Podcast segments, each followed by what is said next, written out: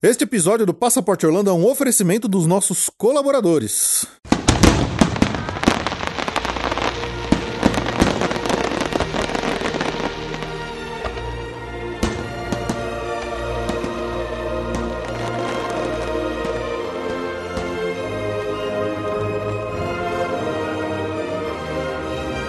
Bem-vindo ao Passaporte Orlando.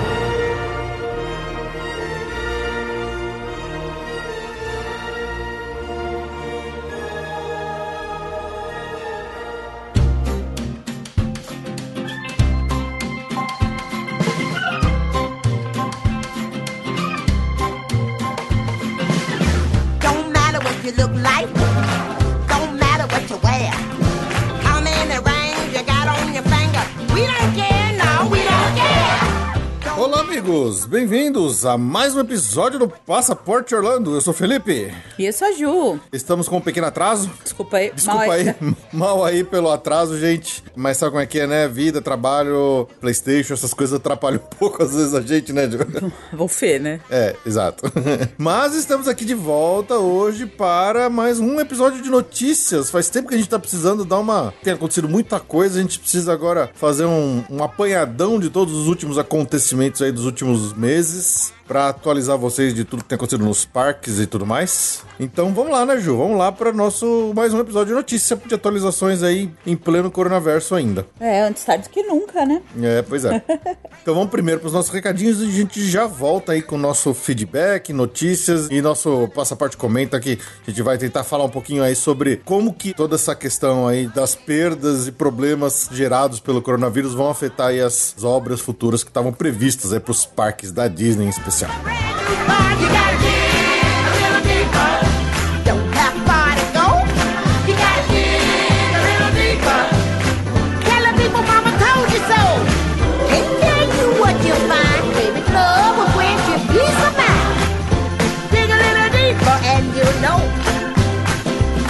Mais uma vez lembrando, para quem quiser entrar em contato com a gente, tem o nosso e-mail que é o podcast@passaporteorlando.com.br. Você manda aí sua notícia, sugestão, crítica ou o que mais quiser mandar pra gente aqui para compartilhar conosco e também com os demais ouvintes aqui do Passaporte Orlando. Se você ouve a gente pela iTunes, pela Apple Podcasts, a gente sempre pede para se lembrarem de deixar lá cinco estrelinhas e um comentário pra gente, que é bem legal, ajuda a dar um destaque maior no podcast. Lembrando de acompanhar também a gente pelas nossas redes sociais, em especial o Instagram, que a gente ainda tá fazendo, né? Como estamos ainda em período aí de, de pandemia, estamos tentando dar uma ajuda aí na, na, na quarentena das pessoas, fazendo lives com quiz para que todo mundo participe e brinque junto com a gente todas as terças e sextas, pelo menos até o final do mês aí de agosto. Talvez em setembro a gente baixe só para um dia por semana, mas ainda estamos avaliando como é que vai ser feito isso. Mas por enquanto ainda temos feito pelo menos uma live semanal, vai continuar tendo lá no Instagram. Aí você vai lá, brinca com a gente aí no quiz, respondendo as perguntas e fazendo as piadas e todo mundo dá risada e se diverte, né, Ju? Com certeza, tem sido bem legal. É isso aí. E também deixar aqui um recadinho para você ouvir a minha participação lá no Expresso Orlando. Eles me convidaram pra gente bater um papo justamente sobre a atração Splash Mountain, né, que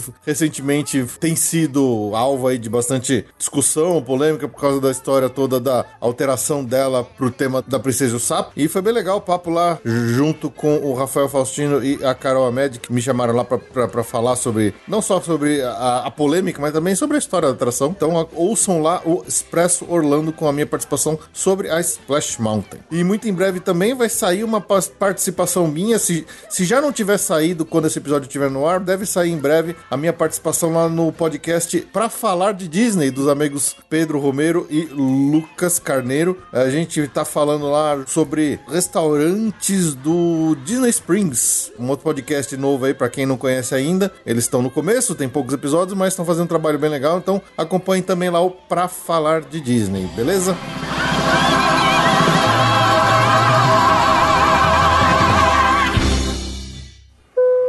Atenção, senhores passageiros,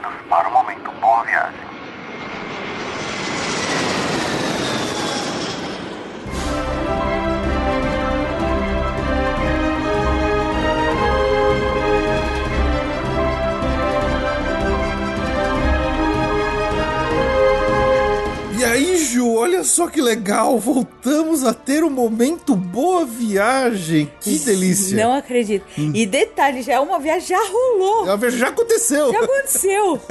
que legal, que legal. Eu tava ansioso pra voltar a botar aqui a vietinha do momento boa viagem. Gente, é, é uma coisa. Põe aquele. Aleluia. Só pra lembrar aqueles que por acaso começaram a acompanhar a gente faz pouco tempo e de repente não têm ouvido isso, né, nos últimos episódios. Porque não teve, Porque né? não Desde teve. fevereiro não temos Ex- momento boa viagem. Exatamente. É, o Momento Boa Viagem é aquele momento que a gente para aqui no podcast pra agradecer aqueles nossos amigos ouvintes que também se tornaram nossos clientes e compraram pelo menos um, um ou todos os serviços da sua viagem aqui com a Ju, através da Via do Mundo Travel, né, Ju? É, a gente agradece e deseja boa viagem quando a viagem chega. É. Só que a gente realmente esse ano, como não foi, não, né? Enfim, não está sendo fácil. e eu tô muito feliz. Eu falei que eu tava louca pra anunciar o momento, voltar o momento boa viagem. E a gente tem um momento boa viagem, Muito legal. que já aconteceu, na verdade. Então é um momento. Que bom que vocês vo- foram viajar e que bom que vocês voltaram e valeu a pena. Nosso. Bom, Fê, até inclusive acabou de falar dele, acabou de participar do, do podcast Exato. do Pedro Romero. O Pedro e a Emily foram comemorar aniversário de casamento e escolheram aqui o que, né? O que dentro dava, né? das opções aqui que- disponíveis hoje, eles foram para um resort aqui no interior de São Paulo, passar um fim de semana, curtiram bastante. É o que tinha, né? Porque a gente começou a ligar, ou saber o que tá aberto, o que não tava, ainda tinha muita coisa fechada por aí. Mas uh, dentro das dificuldades do momento, eu achamos um resort, eles curtiram e valeu a pena. E eu tô muito feliz, muito feliz mesmo de fazer um momento boa viagem. Nossa, começa a dar uma a luz no fim do túnel, sabe? É um, é um momento boa viagem, mas é uma luz no fim do túnel. E então, eles já foram, já voltaram. mas muito legal deles terem ido. Parabéns pelo aniversário de casamento. Pedro Parabéns e pelo Emily aniversário são de casamento. nossa, nem tem super parceiros nossos. E voltamos. É vamos ver, vamos ver se tem mais algum. Não sei, esse ano tem alguns aí, quem sabe. É. Vamos ver. Então aproveitamos para lembrar, né? Aproveitamos esse momento boa viagem para lembrar que Viamundo Travel tá de volta aí, já estamos, né? É, especialmente para viagens nacionais, que acho que vai acabar sendo mais um foco É. maior agora daqui para frente, pelo menos nesse ano ainda, né, Ju? É, eu tinha falado que a viagem pra 2021, obviamente internacional, eu só tô tranquila, assim, mais tranquila de fazer pra 21 e de preferência serviços que tenham a possibilidade de cancelamento, alteração. Então, internacional, Orlando, vai. Prefiro 21. Esse ano, assim, eu tô com bastante pé atrás ainda de vender. Mas esse caminho aí, a, a gente tá- já tá vendo muita movimentação no nacional Sim. tanto local pra querem esse resort aqui que o Pedro foi, que é em Atibaia. Tem vários resorts aqui próximo de São Paulo e próximo de outras regiões que nossos ouvintes moram, que dá pra ir de carro, etc. E os pacotes nacionais a gente já tem bastante coisa pro fim do ano, pra Foz do Iguaçu, Gramado, mais viável, né? Os Sim. voos já estão aumentando bastante, os voos nacionais. Nada que dependa de liberação de fronteira para os Estados Unidos. Nada né? que depende de liberação de fronteira. Então, mais pro final do ano, pra novembro, dezembro, nacional, a gente já tem bastante coisa, bastante resort também, porque o resort ele, ele é uma experiência muito, o resort tendo responsabilidade, né? É uma coisa que dá pra viabilizar, E né? não depende de serviços de rua que estejam fechados, né? Tipo. Exatamente. Então, assim, por exemplo, pra quem é de São Paulo, tem muito resort na região que dá pra ir de carro. E, por exemplo, Nordeste tem voo, mas a partir do momento que você entra no resort, é super controlado, né? Então, todas essas medidas, todas essas. é, Você consegue controlar bem. Então, é o que tá voltando primeiro. É o que tá voltando primeiro. É, é o local e o nacional. E isso aí a gente já tá fazendo. E pra internacional, que a gente já tá confiando aí, acho que 2021 vai. É isso aí. Muito bom. Então, só para finalizar, uma boa viagem de ida e de volta pro Pedro e Já- pra já Emily. for, já voltar. já for, já voltar. E lembrando que a Universal tá com ingresso só até dia 16, então tá acabando esse ingresso promocional, dois dias mais dois dias grátis, que vale até dezembro de 21. Dezembro de 2021. É o Park to Park, com dois dias mais dois dias grátis. Então você compra esse ingresso, você tem direito a quatro dias, ou para os dois parques, ou para três parques. Aí você, escolhe, né? Com o Vulcano Bay é um pouquinho mais caro. Quem tem intenção ou planos reais de ir para Orlando em 21, é muito recomendável comprar esse ingresso, porque a Universal vai mudar o esquema do ingresso. Ele vai passar a ser um ingresso por temporada. Ingresso de baixa temporada, alta temporada, É, média mais temporada. ou menos parecido com o que a Disney tá fazendo já. É, o da, o da Disney é dia a dia. O da Universal parece que não vai ser assim. Vai ser que nem é na Califórnia. Ah, ok. Que é você compra pra alta temporada. O de alta temporada vale pra toda a temporada. O de média temporada só vale pra média e baixo e o de baixo só vale pra baixo. Não tenho detalhes ainda, mas já tá na boca da galera que vai ser assim. Mas, reitero, se você quer e já tem realmente certeza que você vai pra Orlando em 2021 até dezembro de 2021, esse ingresso que a gente tem mais uma semana à venda ele, que é o dois dias mais dois dias grátis, ele vale até o final do ano que vem. E é promocional. Então, assim, não tem nada que desabone esse ingresso de comprar agora, realmente. É, então se, se a intenção é essa, corre lá. Corre lá.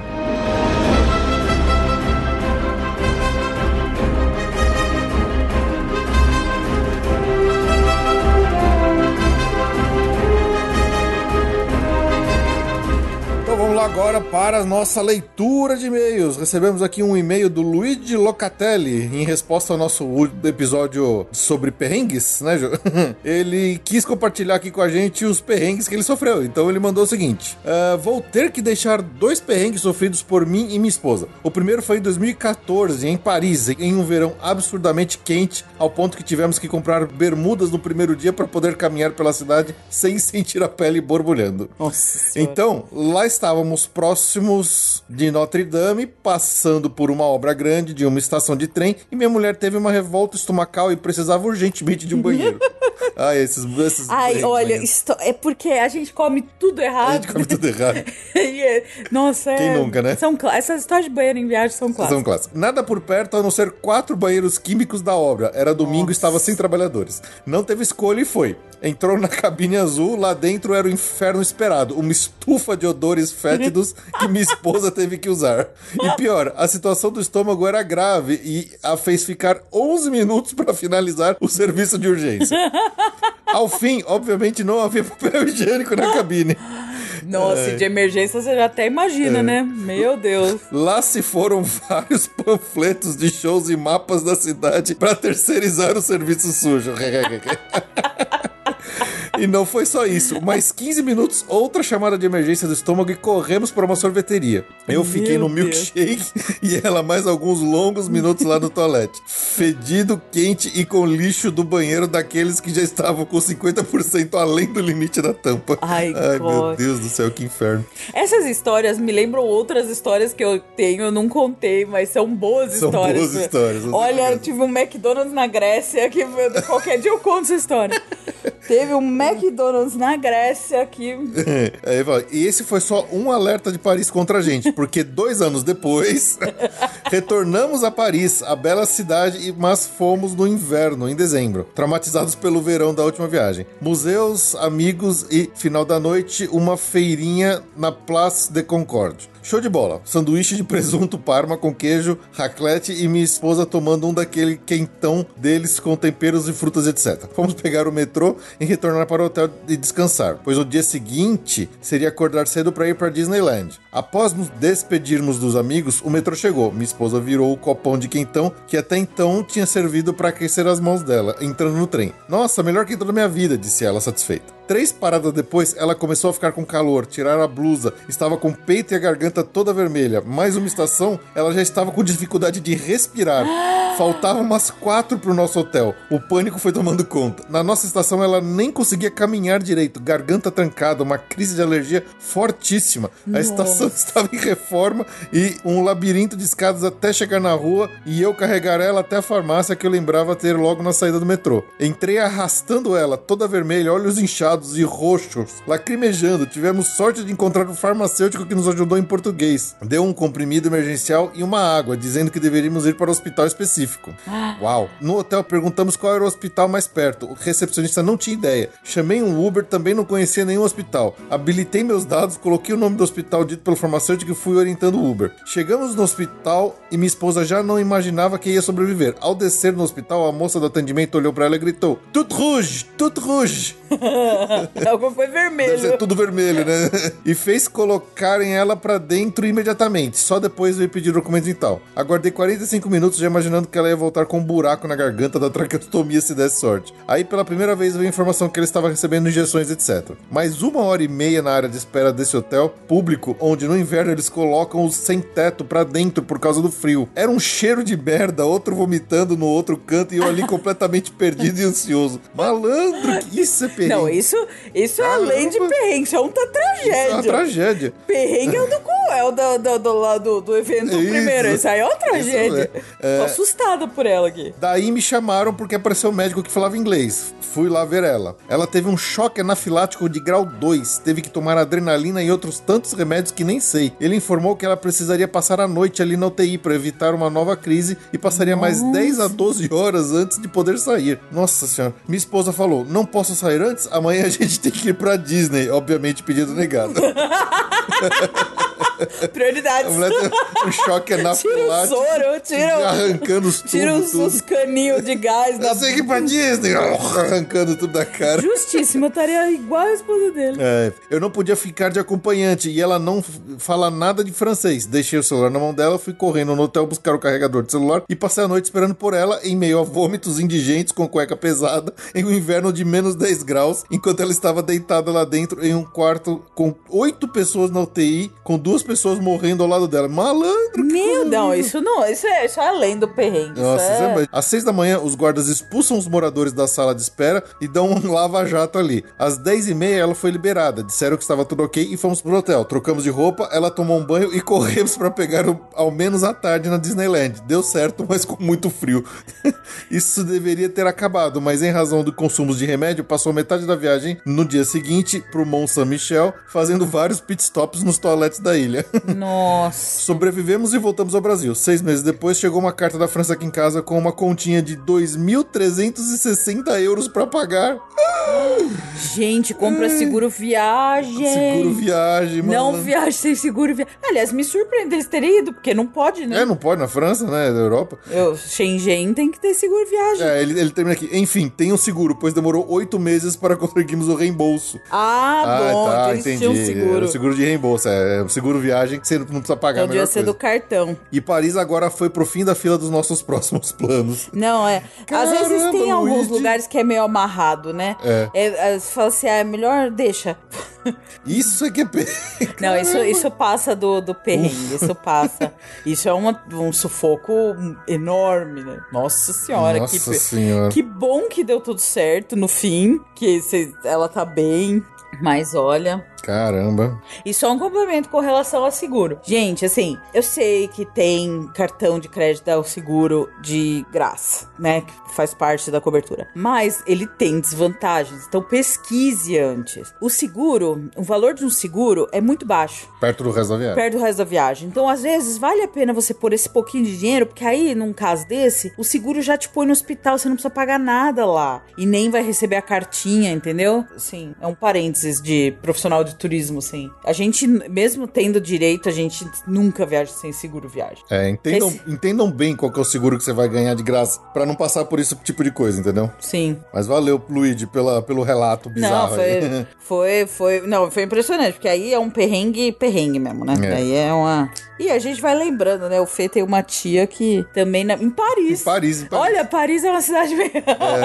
Não, mas nas- ela chegou do aeroporto, chegou no hotel, caiu da escada. É, chegou no primeiro dia, no hotel Paris, ela rolou a escada abaixo e quebrou a clavícula. Quebrou a que foi de ambulância. Teve que ser carregado O primeiro tour da vida dela por Paris foi dentro de uma ambulância. Dentro da ambulância.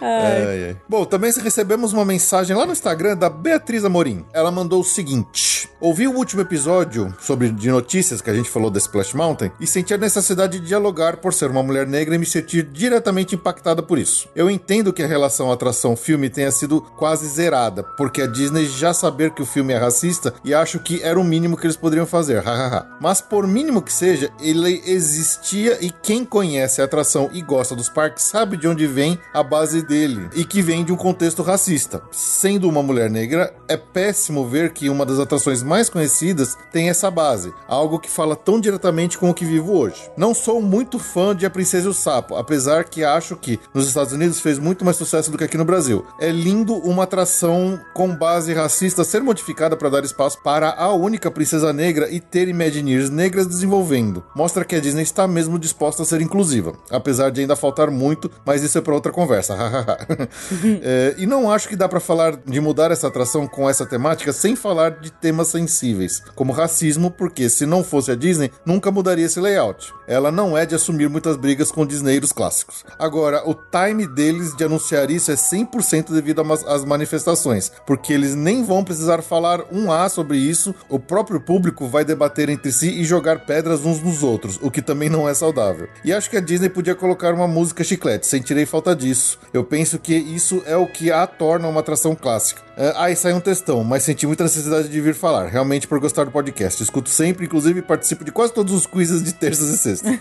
Comecei a participar mais desses, desse mundo Disney depois de conhecer esse podcast. Ah, Bia, muito obrigado pela mensagem. Eu acho que é sempre legal mesmo a gente ter uma opinião. A gente deu a nossa opinião naquele outro podcast, no no outro episódio, mas é bom a gente ter uma visão de, de todos os lados, né? De todo mundo ter a sua opinião e é um diálogo saudável, Com certeza. né? Mas tamo aí, concordamos com você. Tamo, tamo junto, tamo junto.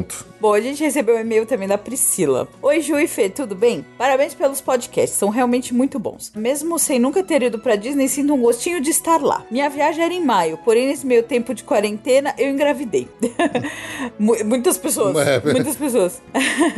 e agora minha situação ficou ainda mais difícil. Só tenho duas opções. Ou vou em novembro grávida, é, vamos ver se dá, né? É, é, pode ser que não, não role, né? Vamos ver. Sem poder ir em todos os brinquedos e com a Disney incompleta, pois muitas experiências foram canceladas, ou só vou em agosto do ano que vem com o bebê no colo, talvez com um cenário melhor. Minha principal dúvida é: esse sistema de reserva dos parques é possível alterar depois de ter feito uma reserva? Por exemplo, como eu quero em agosto de 2020, eu pensei já reservar, mas se até lá muda de ideia, eu que posso mudar o dia? Espero que tenha entendido minha dúvida. Um grande abraço, Priscila. Então, Priscila, na verdade, essa, essa resposta da sua dúvida, ela tem dois aspectos, tá? Uma coisa é o ingresso e a outra coisa é o Park Pass que é o agendamento do dia do parque que está tendo excepcionalmente que fazer por conta da pandemia. O lance é o seguinte: o ingresso, o normal, tirando uh, os eventos envolvendo a quarentena da Disney, agora ele tem data marcada. Então você compra, teoricamente, né? Você compra o ingresso para ir no dia 10 de maio, aí ele vale até dia 17 de maio, por exemplo, você precisa fazer quatro visitas nesse período, e seria assim: o que aconteceu? Todos os ingressos vendidos até 27 de maio, que pegaram esse período de quarentena e adiante, inclusive, eles foram automaticamente flexibilizados para uma validade aberta até setembro de 21. Então você não falou aqui se você já tem esse ingresso ou se você ainda não tem ingresso. Então são as duas situações.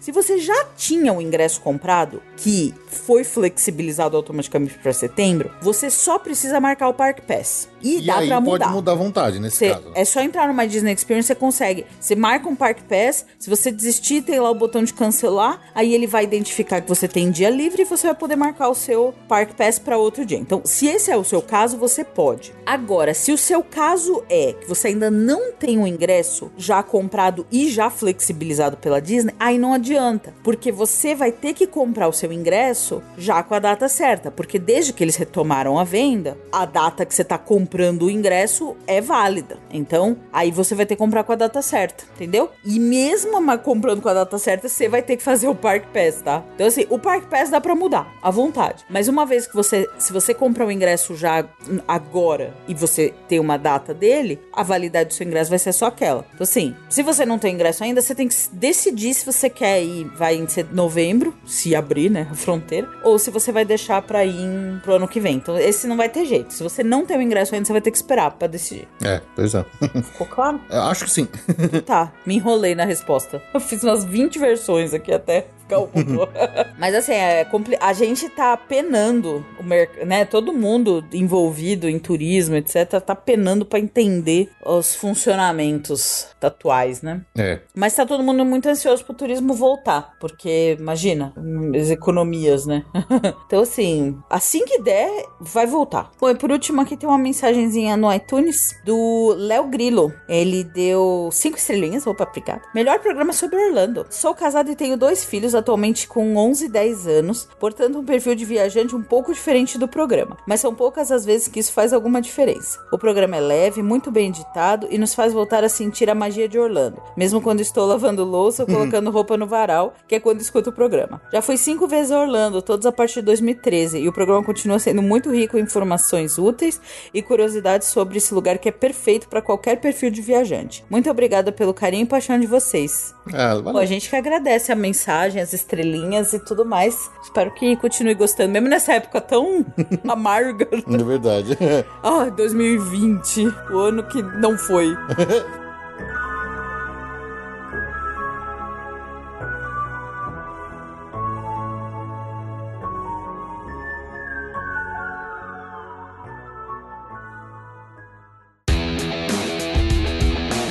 Notícias do mês.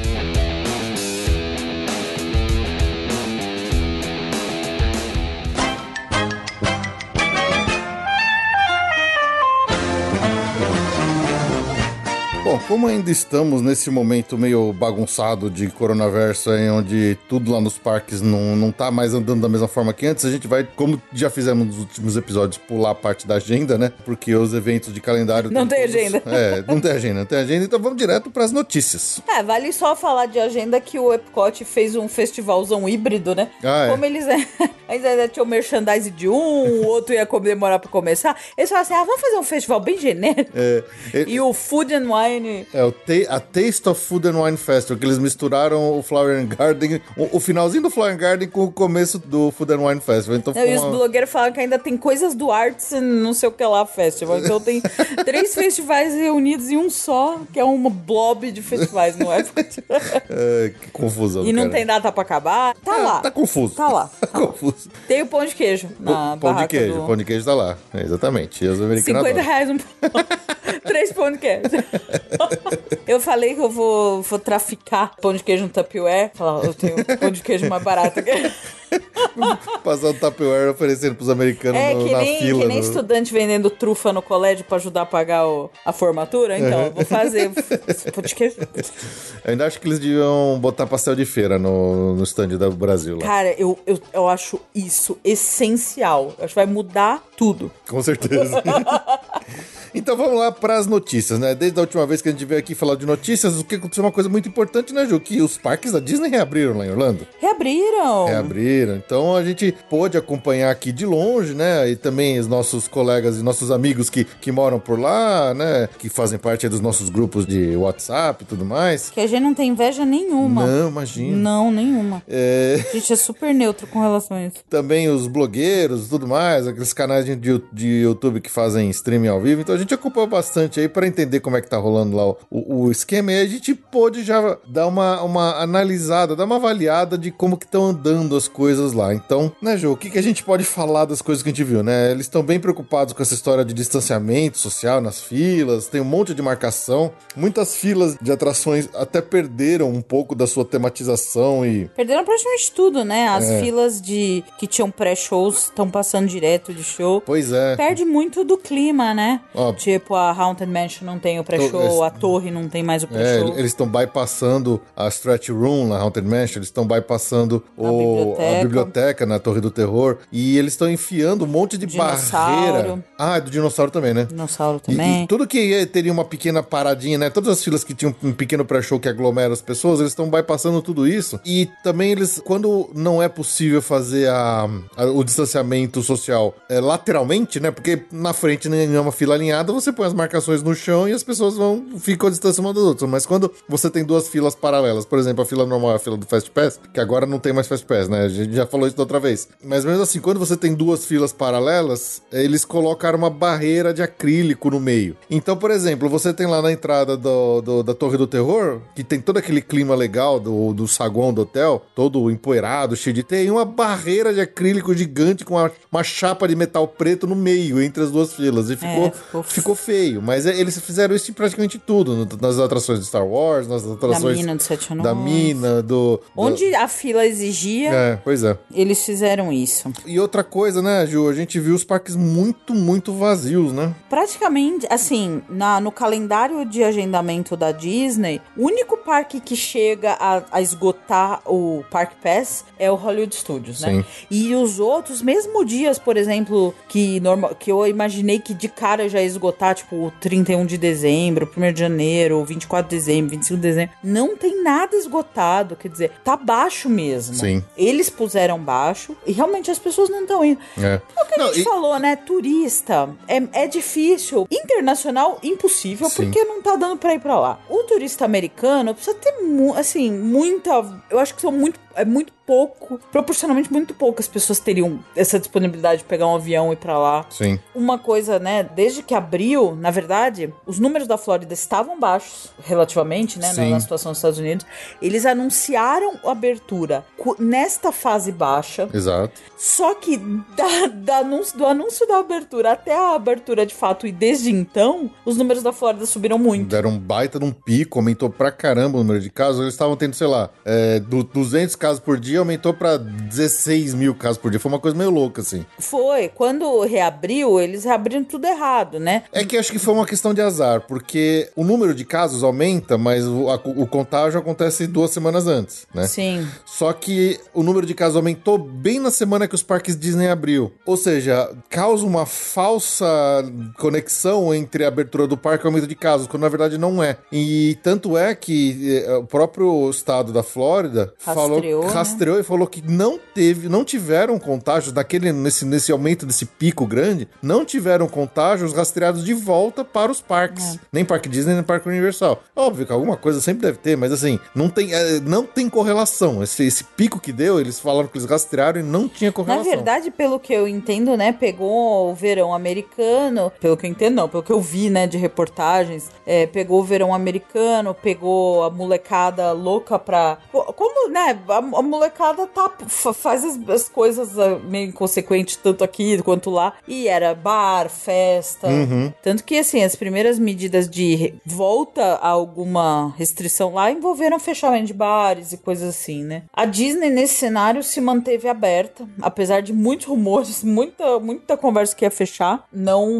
não se confirmou. Pois é. Pelo menos até agora, que um refechamento. É, o que eles fizeram na Flórida, mas que já as coisas já, já voltou, né? Eles até proibiram venda de, de, de- bebida alcoólica, eles man- mandaram fechar todos os bares, então os bares em rua fecharam por um tempo, por algumas semanas. Aí, por consequência, dentro dos parques também não estava podendo ser vendida bebida alcoólica, mas essa medida já, já expirou, então tudo estava de volta ao normal. né? Acho que foi quando teve realmente o pico lá, né? É. Mas assim, voltando a falar de como os parques estão. Apesar de eles estarem. Quer dizer, ainda bem que eles estão meio vazios, porque, por exemplo, as filas estão pequenas, mas a, a, a- capacidade das atrações foi Tá muito, muito reduzida. Mas muito mesmo. Então, por exemplo, Tiki Room, né? Que tem aqueles assentos em fileiras, assim, né? Fazendo círculos em volta do, do centro do palco, né? Do centro do, do prédio. Por exemplo, tem fileira inteira fechada e a fileira de trás você tem espaçamentos grandes ali entre as parties, né? Então, se a party é de uma pessoa de cinco, você tem que respeitar aquele espaçamento entre essas parties. Então, a capacidade do- dos rides, e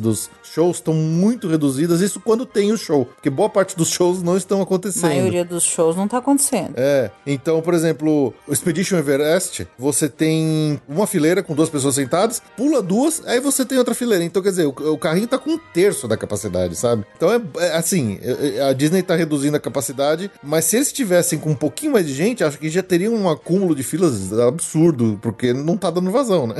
É que as atrações populares, elas atraem as pessoas. Nessa capacidade reduzida, fica um tempo razoável. As atrações vazias é que estão praticamente vazias mesmo. Por exemplo, o Buzz Lightyear é, é e sai direto. Entra e sai não, direto, Não é. fez uma fila Não, até e, agora. E, e mesmo os populares, a gente viu que alguns dias o pessoal vai lá na Flight of Passage, tá walk on, tá quase 15 minutos só de espera, sabe? A gente viu um vídeo de uma blogueira que com- falou que ela saiu do Flight of Passage e tinha um cast member na saída perguntando se a pessoa queria É, fazer de novo. desviar ali pra entrar de novo e de novo, de tão vazio que É, tava o gente, dia do Animal. Flight of Sabe aquele, aquela atração que todo mundo se mata de tapa pra conseguir um fast, um fast pass? Então. E que todo mundo entra no parque e forma, forma aquela fila gigante de três horas. Então, o cast member tava perguntando se o cara não queria passar e entrar de novo, sabe? Exatamente. Então, é assustador Não, ver isso. e, e atrações que permite é uma, uma party por carrinho, uma, Uma party por por barquinho. Por exemplo, lá no, no Hogwarts Express, né, Ju? Que é uma coisa que a gente tava mais curioso pra ver. Lá na Universal, é uma party por cabine. Cabine. Se você tá numa party sozinho, se você é a sua party, Você vai sozinho, Você vai na, sozinho cabine. na cabine. Então eles estão que é fazendo um isso. sonho, né? Porque a gente não sempre vai com as...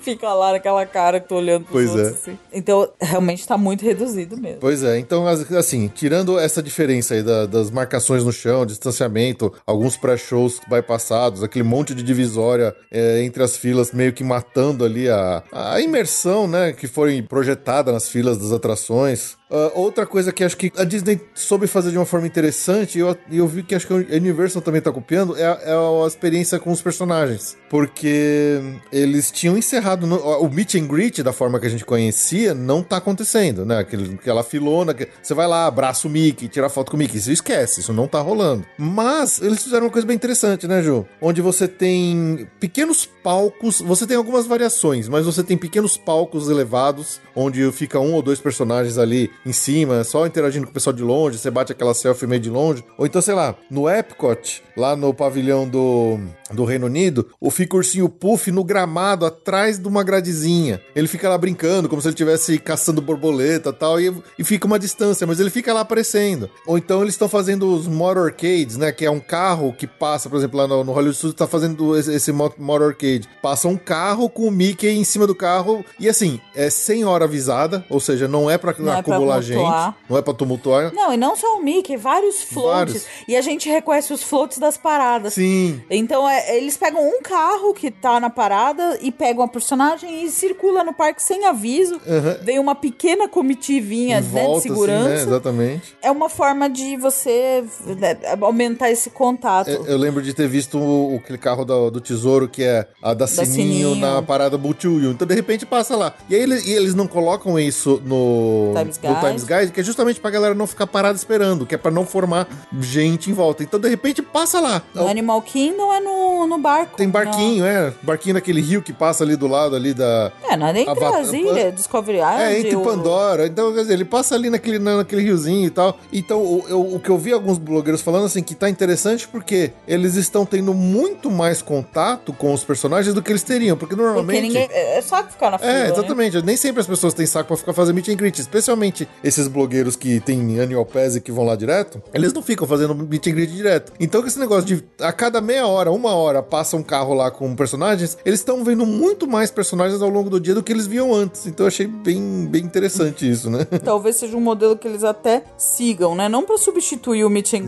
greet, não, acho que não. mas pra ter essa. É, dar uma vida, né? Dá uma vida. E eu, eu acho que é legal, porque vira e mexe o cara vê, passa lá, não sei o que, cantando aí, dá uma animada na, na rua ali, pelo menos na- na- nas, nas calçadas do pessoal. É, achei interessante. Foi uma boa, uma boa alternativa que eles fizeram isso. Foi, foi. Gostei também. E a Disney, assim como no Universal, eles também montaram umas estações de descanso, né? Enquanto no Universal, eu não lembro o nome que eles deram lá. Rest Area. Rest Area, na Disney eles chamam de rela- Relaxation Stations. Então, por exemplo, toda a Launch Bay lá no Hollywood Studios virou uma Relaxation Station, onde você pode tirar da máscara para descansar um pouco, né? Porque a gente sabe que ficar com máscara o dia inteiro é quente, dói a orelha, aperta a cabeça. Nossa, dói a orelha, como dói a orelha. Então eles criaram essas áreas seguras aí para você sentar lá e dar uma, dar uma, uma descansada. Outra coisa que aconteceu foi que a Disney deu uma, uma mexida na, na política das máscaras, né? Porque no começo eles estavam permitindo que as pessoas us que estivessem comendo ou bebendo alguma coisa pudessem ficar sem máscara. Só que tinha um monte de gente folgadão que tava andando, por exemplo, no meio da Disney Springs com uma garrafa na mão sem a máscara pra falar, ah, não, eu tô bebendo, eu tô sem a máscara. Mas agora eh, os cast members estão avisando que as pessoas que elas só podem consumir bebida, consumir comidas é, Paradas. paradas no lugar pra sem a máscara. Então, Stationary. e a partir do momento que você não está bebendo, mesmo que você esteja com a garrafa na mão, você tem que pôr a máscara, tá? Então não tem, não tem essa. E eles também estão com umas políticas meio, meio restritivas quanto aos tipos de máscaras que tem que ser usadas, tá? Então, um negócio que eles chamam lá de neck gaiters, que é uma, parece uma, uma máscara de ninja, sabe? Que é, parece um lenção que você põe no pescoço inteiro e né, ele não fica, ele não tem um, um lacinho na- atrás da orelha ou atrás da nuca. Ele é tipo uma meia que você enfia na cabeça com um buraco dos dois lados. Eu não sei nem como dizer isso. Eu, eu lembro que quando, logo que abriu o universo, eu vi muita gente usando isso nos vídeos. É, eles não estão permitindo, eles querem que seja uma máscara com o loop atrás da orelha ou com o loop atrás da nuca. E inclusive aquelas máscaras que. Máscara de pintor, máscara de obra, mesmo que seja a tal da N95 ou a PFF2, sei lá, não lembro a numeração, que são aquelas que tem aquela válvula para saída do ar. Aquela válvula, é, na verdade, aquela máscara é para quem faz obra, né? Para pintora, para quem lixa parede, para quem faz, você trabalha com marcenaria e tal, que quando você expira, você precisa ter um pouquinho mais, menos de resistência do ar. Então ele tem uma válvula que deixa o ar escapar, mas na hora que você inspira, ele filtra realmente pelo tecido. Se você pensar que na- no ambiente de Covid você não quer que as pessoas espalhem o vírus, a máscara é muito mais para proteger os outros do que você mesmo, na verdade. Então é para você que não exalar um- uma possível contaminação. E Então não adianta nada você ter uma máscara que tem uma válvula que deixa o ar escapar da sua boca para fora, né? Então, quer dizer, então eles estão proibindo essas máscaras, tá? Então tem que tomar cuidado com isso aí. É, não pode usar, tá? Então, atenção. e outra coisa que a gente viu, né, Ju? Ah, os horários. Os horários que os parques Esse foi um abriram. revés recente. Foi um revés bem recente, inclusive, quando os parques abriram, os parques Disney abriram, eles estavam abrindo todos com um período de 10 horas. Em horário, é variando, mas é Exatamente. sempre 10 horas. E, Por exemplo, abrindo às 8, fechando às 6, abrindo às 9, fechando às 7, ah, abrindo às 10 e fechando às 20. às 20, às 8 da noite. Então, cada um dos, dos quatro parques ele estava abrindo sempre no horário diferente, que é para não ter acúmulo de pessoas, acho que circulando pelo sistema de transporte da Disney, né? E agora, recentemente, eles anunciaram que a partir do dia 8 de setembro eles vão reduzir. Então tá mais curto ainda o dia de parque. É, por exemplo, o Magic Kingdom é, abre das 9 e vai fechar às 6, ou seja, reduziu uma hora, são só 9 horas por dia. O Epcot vai, vai abrir às 11 da manhã e vai fechar às 7 da noite, ou seja, 8 horas só de parque aberto. O Hollywood Studios abre às 10 e fecha às 7, 9 horas de parque aberto. E o Animal Kingdom, mesma coisa, abre às 9 e fecha às 5, são 8 horas de parque aberto. Então, quer dizer, Vai piorar Tá ainda. piorando, as coisas estão bem piores, assim. Porque, assim, se o movimento já está baixo agora, porque não tem turistas indo do mundo todo e você só tem lá praticamente pessoal local indo, o pass holder indo, setembro, que já é um mês baixo pra eles, né? É. Não vão, eles, eles não tem porque eles manter mais tempo ainda aberto pra ficar com menos gente, ou seja, vai ser mais vazio ainda. então, acho que eles fizeram isso pra, sei lá, diminuir horas, diminuir Hora é, de trabalho. hora de trabalho. E- eu acho que é porque eles estão julgando que tá vazio o suficiente. É. Só que assim, até desanima, né? A É, gente se- a gente tem uma, teoricamente, uma viagem pra novembro, mas nossa, agora até desanimou. Já preciso sair do Magic Kingdom às seis da tarde? Nossa. Gente. Sai do Magic Kingdom de dia ainda, tá? Não, seis da tarde, sem fogo, sem nada. Ai, que, que desgraceira, viu?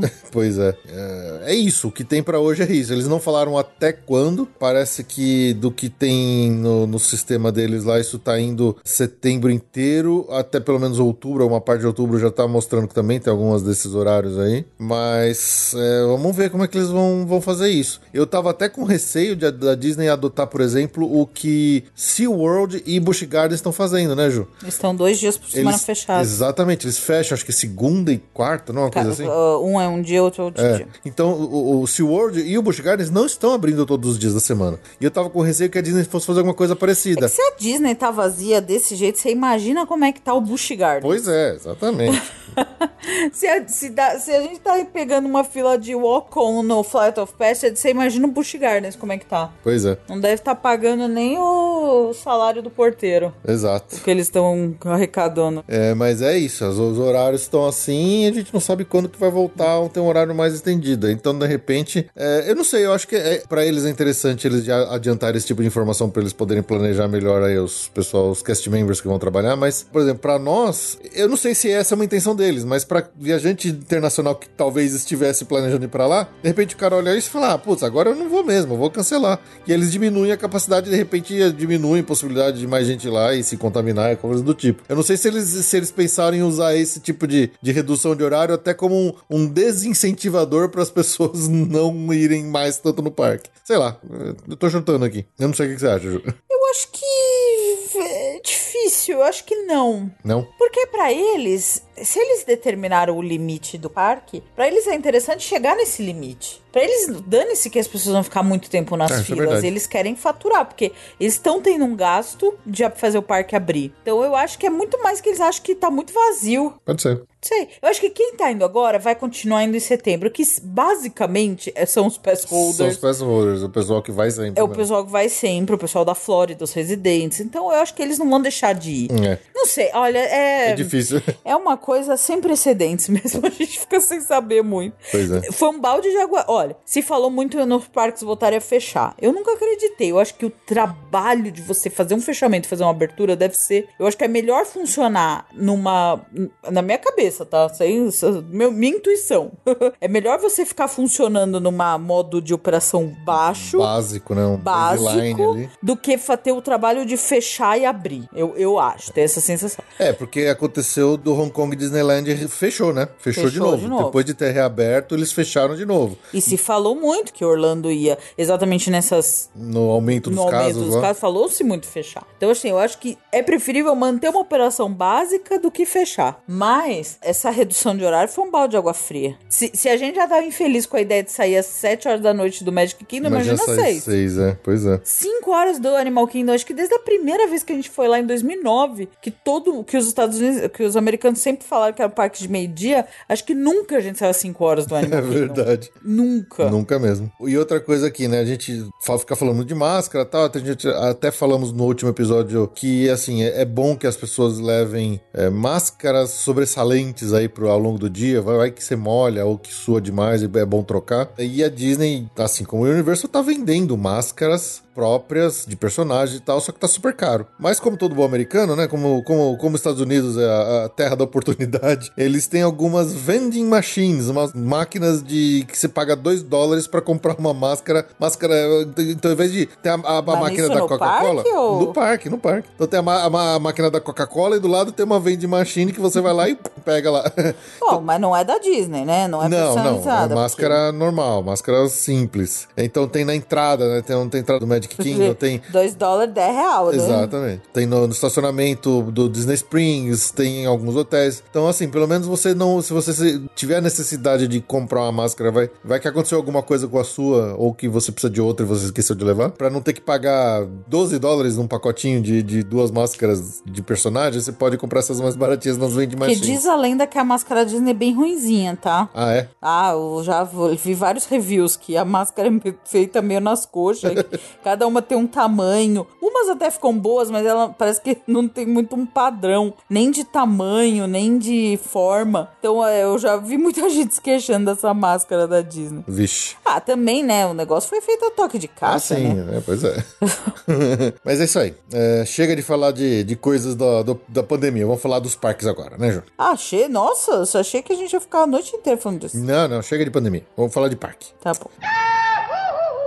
Começar, como sempre, pelo Magic Kingdom. Aconteceu uma coisa bizarra, inclusive deu uma viralizada aí. A gente viu algumas os vídeos do pessoal distribuindo isso. E uma cena que você vê como os cast members às vezes sofrem, né? Dessas brincadeiras de, de os personagens simplesmente aparecerem andando numa, de alguma forma no, no meio do público, num carro ou num float, né? É, A Mérida faz um desfile com um cavalo, sobre o cavalão dela, né? E aí, bem no vídeo, a família que tava filmando, a criança soltou um balão e o balão enroscou na perna do cavalo. O cavalo ficou desesperado, coitado. Deu uma, uma situação de puta estresse. Quase que o cavalo empina e joga a Mérida pra fora, mas a, a Mérida acho que foi, foi bem heróica. Ela conseguiu sair, ela se, foi calma e conseguiu sair de cima do cavalo. E é muito engraçado ver no vídeo o, a- o pai dando um puta esporro na filha que largou o balão e deixou enroscar na, na, na perna do cavalo. Mas foi bizarro, né, Ju? Ah, mó judiação, Mó né? judiação. Mas os cast members foram heróicos ali em se manter, manter a calma. Teve uma cast member, que acho que devia ser supervisora, que ela ficou meio desesperada, mas o, o pessoal que tava segurando o cavalo ali conseguiu manter ali com o controle da situação. Não, Mas um foi meio absurdo, esquisito. um absurdo. Pois é. É, precisa. Bicho não, não é pra isso, né? Eu não gosto muito dessa ideia, Pois não. é, pois é. E bom, assim que o parque abriu, na verdade, até antes dos parques Disney abrir, ainda nos previews de cast members e nos previews de Annual Pass Holders, especificamente falando do Magic Kingdom, aconteceu uma coisa bizarra, né, Ju? Pessoas mostram as suas verdadeiras cores, né? É, com o anúncio da Splash Mountain ser modificado em breve, os Annual Pass Holders que puderam entrar no parque antes dele ser aberto para o público geral, eles devastaram a lojinha de produtos de gift shop da Splash Mountain. É, porque o anúncio foi no meio da pandemia do, meio do parque, pandemia, fechado. parque fechado. Então, a primeira vez que eles puderam entrar e a loja foi. Sabe, saque de, de pré-terremoto? né? Foi assim, a fila. Tinha fila pra entrar na loja. fila- a fila da- de entrar na loja da, da Splash Mountain era a maior fila, era, tem mais tempo de fila do parque. Porque eles não estavam deixando entrar todo mundo ao mesmo tempo. E as pessoas entravam e já não tinha mais nada. Não, e a gente via filmes, filme, fotos da, do monte desse de pessoal saindo. Sabe o pessoal saindo do meio da Black Friday com sacolas gigantes nas costas, cheio de tralha de compra? Então, as pessoas estavam saindo assim da gift shop da, da Splash Mountain. A ponto de que foi tão bizarro o negócio que quando abriu de verdade o parque pro público geral, chegou lá e não tinha produto mais. A Disney ameaçou revogar o passe anual do pessoal que fez isso, porque eles estavam fazendo isso não para ter para si próprio, mas para vender depois no eBay. Então, quer dizer, um bonequinho que já é caro na- na- no gift shop da Disney, que custa, sei lá, 15 dólares, os caras estavam vendendo a 120 dólares. Todos os produtos da Splash esgotaram. Esgotaram e os caras estavam vendendo E tá no eBay. vendendo tudo no eBay. Caríssimo, caríssimo. E a Disney começou a ameaçar de revogar o passe anual desses caras que estavam fazendo isso. Mas assim, depois dessa loucura inicial, a, a própria Disney já ah, restocou a loja, então tem produtos lá de novo. Mas assim, foi um, foi um momento meio, meio bizarro esse, esse primeira, né, Ju? Mais uma repercussão da, do anúncio, né? exato, exato. Da mudança da Splash Mountain. Pois é, e se não bastasse, né, Ju, essas coisas todas que estão acontecendo com a Splash Mountain, parece que ela tá, ela entrou em revolta com todo o destaque que ela tá Essa foi recebendo na, na, na mídia. E um tronco com pessoas afundou, Gente, eu não sabia nem que tinha altura possível de afundar um tronco. naufragou, um tronco naufragou na Splash Mountain. Eu nem achei que tinha altura que pudesse ser possível naufragar um tronco, honestamente. Nossa, impressionante. Impressionante. Pois é, um tronco naufragou. Não, e ainda segundo o que os visitantes falam que os cast members ficaram meio assustados, falaram pra eles não saírem. É, Só porque- que tava muito afundado, gente. Porque foi no final, já quando já tá acabando o, o ride e tal, acho que naquela parte última, perto do desembarque, e os cast members falando, não, não sai não, não sai não, e o barco afundando, os caras lá dentro enchendo d'água.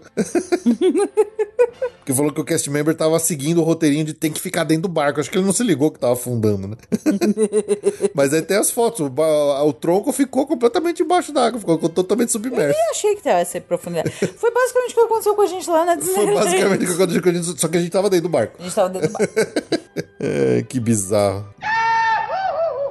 Já que a gente tocou no assunto da Splash Mountain, João, vamos, vamos só dar uma, uma última tocada nesses assuntos polêmicos, depois a gente promete que a gente nunca mais fala disso? Vamos. Tá bom. Depois do anúncio da substituição do tema atual da Splash Mountain pela Princesa e o Sapo, que gerou toda a, a- a discussão, inclusive do e-mail da, da Beatriz que a gente leu hoje, a verdade é que eu acho que assim, é, abriu meio que a porteira pra. abri- Abriu o precedente, né? Falando, falando em juridiquês, abriu o precedente. E já tem muito rumor, já tem muita gente discutindo nos fóruns, não sei o quê. Eu não sei se a Disney realmente tá pensando em qualquer coisa dessas, tá? A gente só sabe dos rumores e das discussões em- de blogueirinhos de Disneyros por aí. Sobre o qual seria o próximo, né? Que outras atrações que merecem ser revisitadas pra tirar ou alterar alguma coisa que possa ser ofensivo. E aí começam a surgir nomes. Por exemplo, fala-se em que a primeira que tá no alvo aí seria a Jungle Cruise, que mostra um monte de povos africanos de uma forma antiquada, meio tribais, é, e que isso seria ofensivo. Até mesmo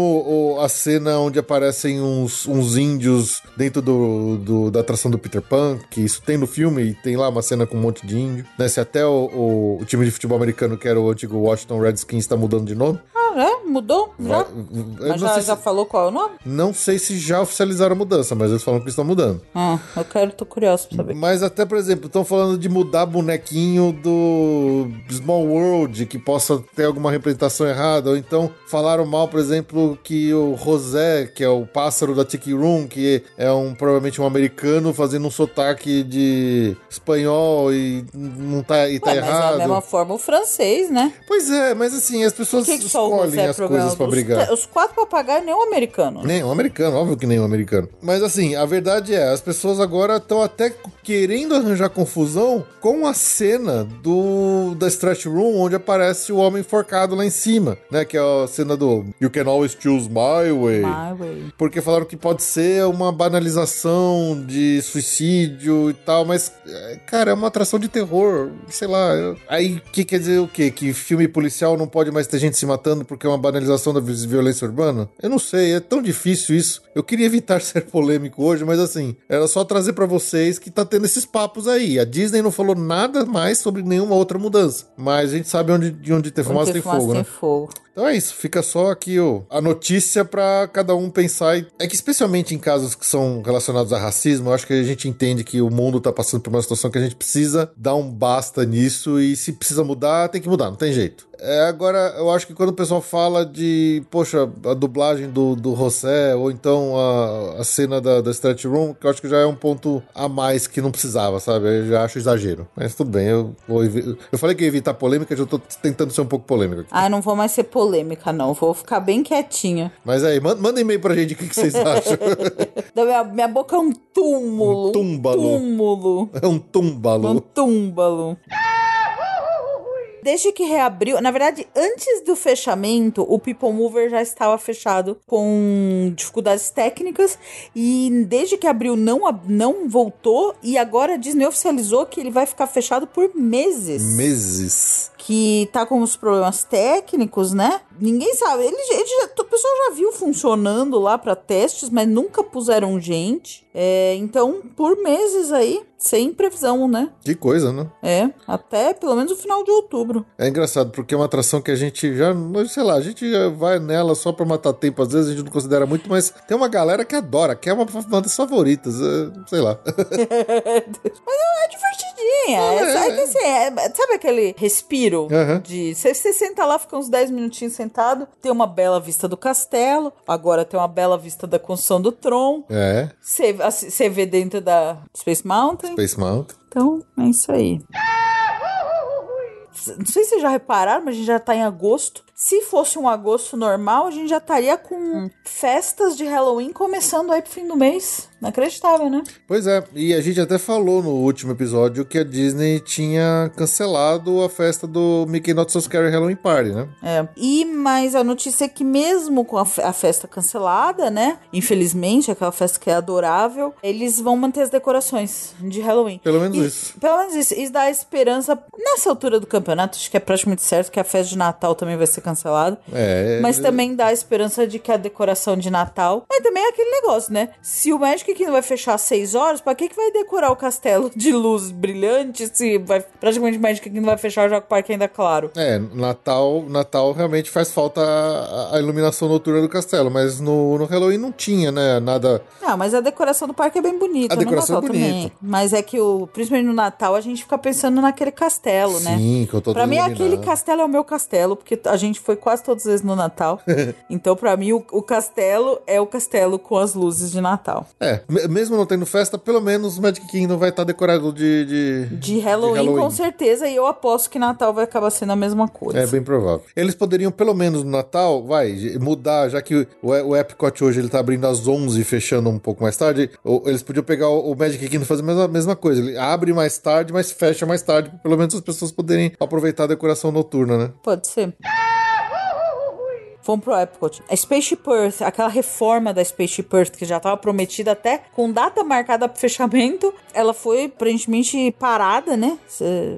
O- ficou- Oficializada foi colocada em hold. foi colocado em hold, quer dizer, tá se esperando. E a atração do Mary Poppins, que vocês lembram que foi o maior balde de água fria pra nós, da- que estávamos esperando a Vila Churupita? Isso, isso é zica de Isso é brasileiro. esse é zi- porque foi bem na hora do D23 que eles estavam falando dos pavilhões do país, que a gente já tava com a bandeira do Brasil aqui, Eu assim. tava com o hino do Senna já na, na já, agulha tava, aqui, já tava na agulha, já tava pronto pra estourar fogos e falar que ia ter o pavilhão do Brasil. Aí eles falaram que a grande novidade, que era pro ser o pavilhão do Brasil, era uma atração do Mary Poppins. Da Mary Poppins no, rei, no, no pavilhão do Reino Unido lá no Epcot. Não, a gente fez a cara do Bart e da Lisa Simpson ouvindo falar que eles iam pro retiro dos pássaros. Ao invés de ir pra terra de comichão coçadinha. Ao invés de ir pra terra de comissão coçadinha. Gente, quem gosta. Parênteses, quem gosta do nosso podcast tem que assistir esse episódio, porque é- ele é É clássico. clássico. Chama Terra de Comissão Coçadinha. Foi aquela cara. Aquela cara que a gente fez assim. ó. Eles, eles iam falar do pavilhão do Brasil falar de uma atração da Mary Poppins. É, lembrando que lá na, D, na D23 tava, os rumores estavam muito fortes que eles iam anunciar o pavilhão do Brasil. Todo mundo, até os blogueiros americanos, não era coisa de Não, não era- brasileiro patriótico, Não não. Era- até os americanos davam certo que iam anunciar o pavilhão do Brasil. Tinha, stan- tinha anúncio da Havaianas. Que deve ser a parceira, né? Eles já estão no Disney Springs. é, parte comercial como patrocinadora do evento. Sim. Da Havaianas. Era óbvio que ia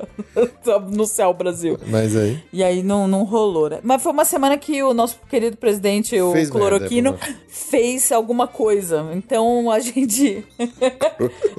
o senhor Cloroquino, ele prontou alguma aquela semana e aí eu. Deu o que deu. Pois é. Enfim.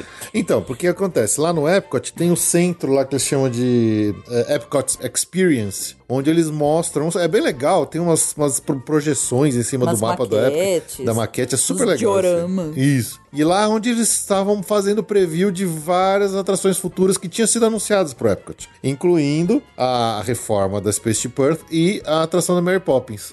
Desde que ia reabrir o parque, eles retiraram as duas de lá. É. Então a Disney já oficializou que isso aí tá colocado em holding definitivamente. Ou seja, a gente não sabe se vai rolar e se for rolar, quando vai rolar. Tem até, meu, galera falando que se bobear, a, a Mary Poppins foi cancelada. Ai, acho ótimo. É, Então, assim. Acho ótimo porque eu fiquei com birra. A, a Spaceship Earth eu ainda acho que acontece. Eu acho que vai demorar, Não, mas é, acho que porque acontece. na verdade a Space Earth, ela, ela tem uma. Ela pede uma atualização pede. porque ela fa- acompanha a comunicação. Ah, e é e a símbolo comunicação parque, né? avançou muito não no último. Desde a última Desde a última atualização. então, assim, precisa ter um celular lá, gente. Caramba. Pois é. Né? Precisa ter um tablet, um celular. O computador que tem lá como a última cena é um computador de mesa. Da década de 70. Então, assim, essa vai ter que acontecer em algum momento. Agora, a Mary Poppins, é, alguém ficou animado? Me- bom, sempre tem. Sempre eu já, tem. já descobri nesse ramo de podcast, você não pode generalizar nada, que tem gente que gosta do Hall of Presidents.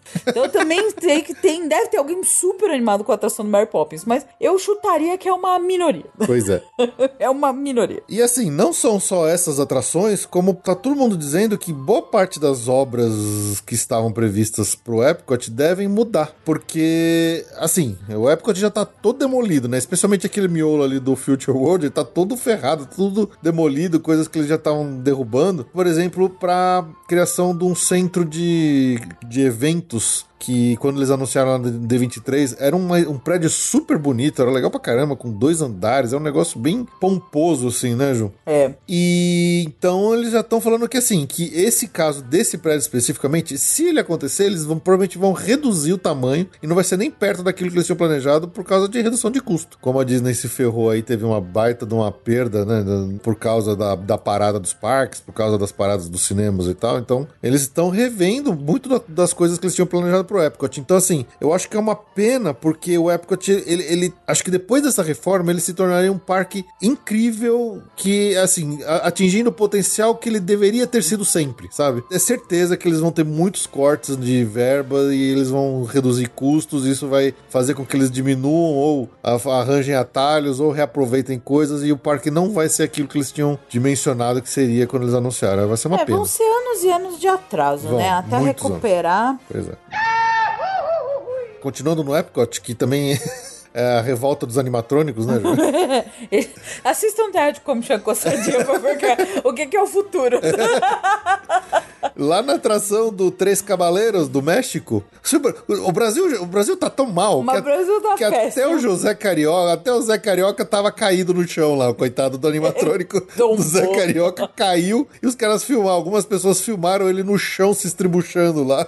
Aí tiraram, tiveram que tirar o Zé Carioca do palco para consertar o animatrônico. Primeira providência, antes de tirar totalmente, eles taparam o Zé Carioca caído no chão com, com as flores. tipo, morreu, né? Fizeram um velório. Aí alguém parou o brinquedo, tiraram de fato. Pois é. Que aí tinha os dois e uma, uma, uma montanha Uma de flor meio que se mexendo, porque ele tá caído. Ele tava atrás. E a flor.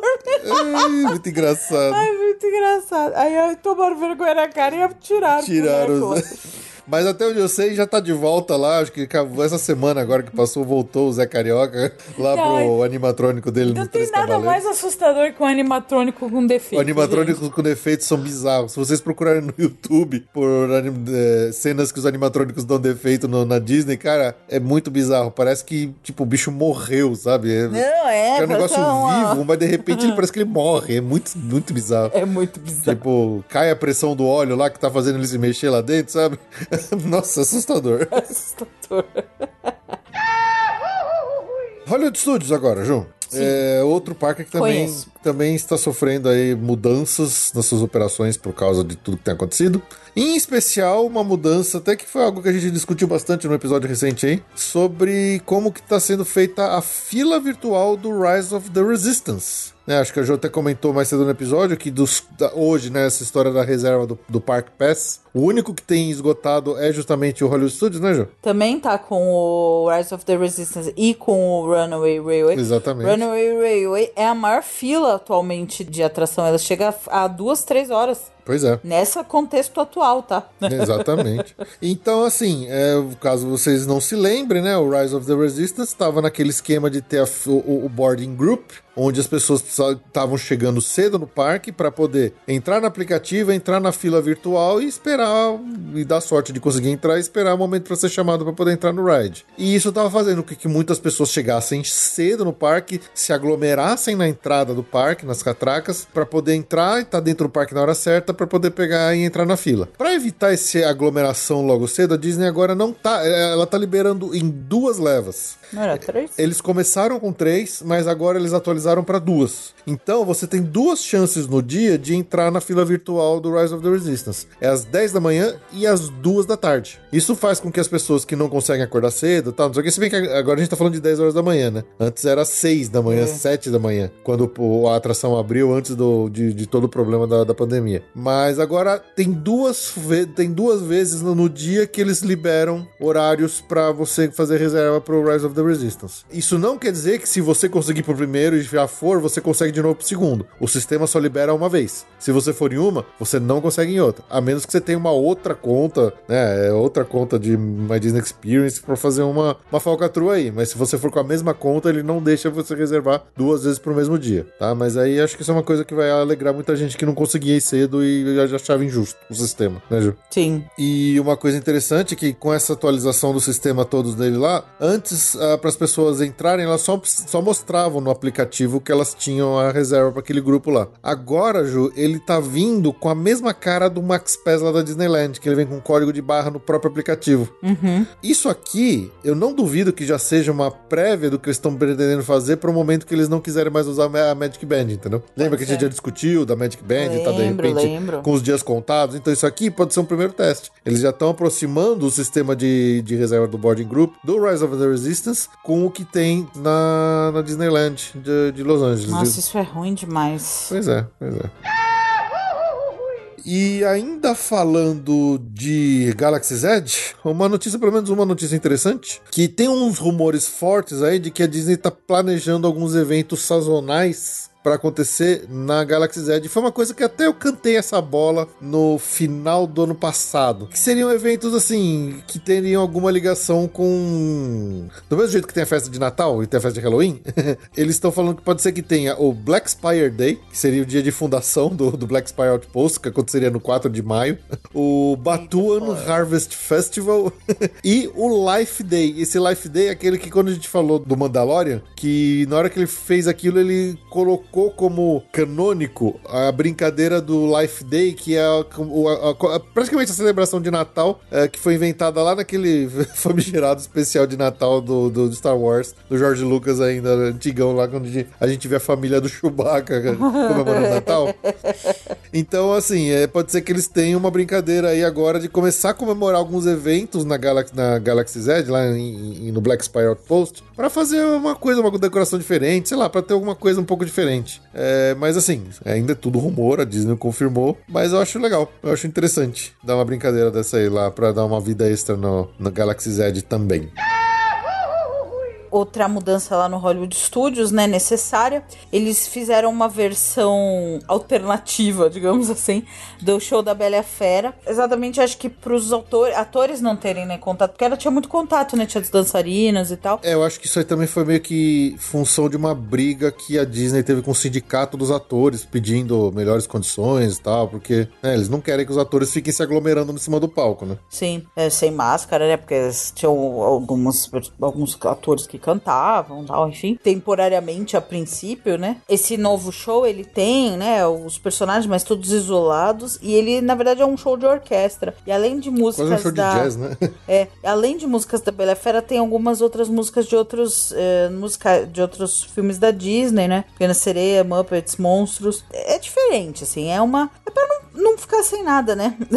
É, pois é. É, realmente, como o Fê falou, teve esse problema com, a- com o sindicato dos atores, então eles estão com algumas, né, os, os outros festivais, o Rei Leão, Nemo, tam, tudo parado, Tá né? tudo- então, pelo é. menos eles, eles conseguiram voltar, até porque é um teatro grande, né? Uhum. E não dá, provavelmente não vai gerar tanto interesse quanto era Não. o show normal. Então, É. esse show chama The Disney Society Orchestra, tá? Ah, Estou legal. chamando disso, só porque eu achei agora. hein? Ah, tá. é, no palco lá, eles, os- você vê os músicos todos sentados. É, no, Com distanciamento com social. distanciamento, aí a, Be- a Bela e a Fera aparecem atrás deles, bem longe também um do outro. É esquisito, mas pelo menos é alguma coisinha a mais aí, né? É, eles estão. Tem muito show, né? O, o Hollywood Sus tem bastante, né? E não estão acontecendo. Então é um. Pelo menos esse eles voltaram. Acho que a Pequena Sereia também não deve estar rolando, né? É, pois é.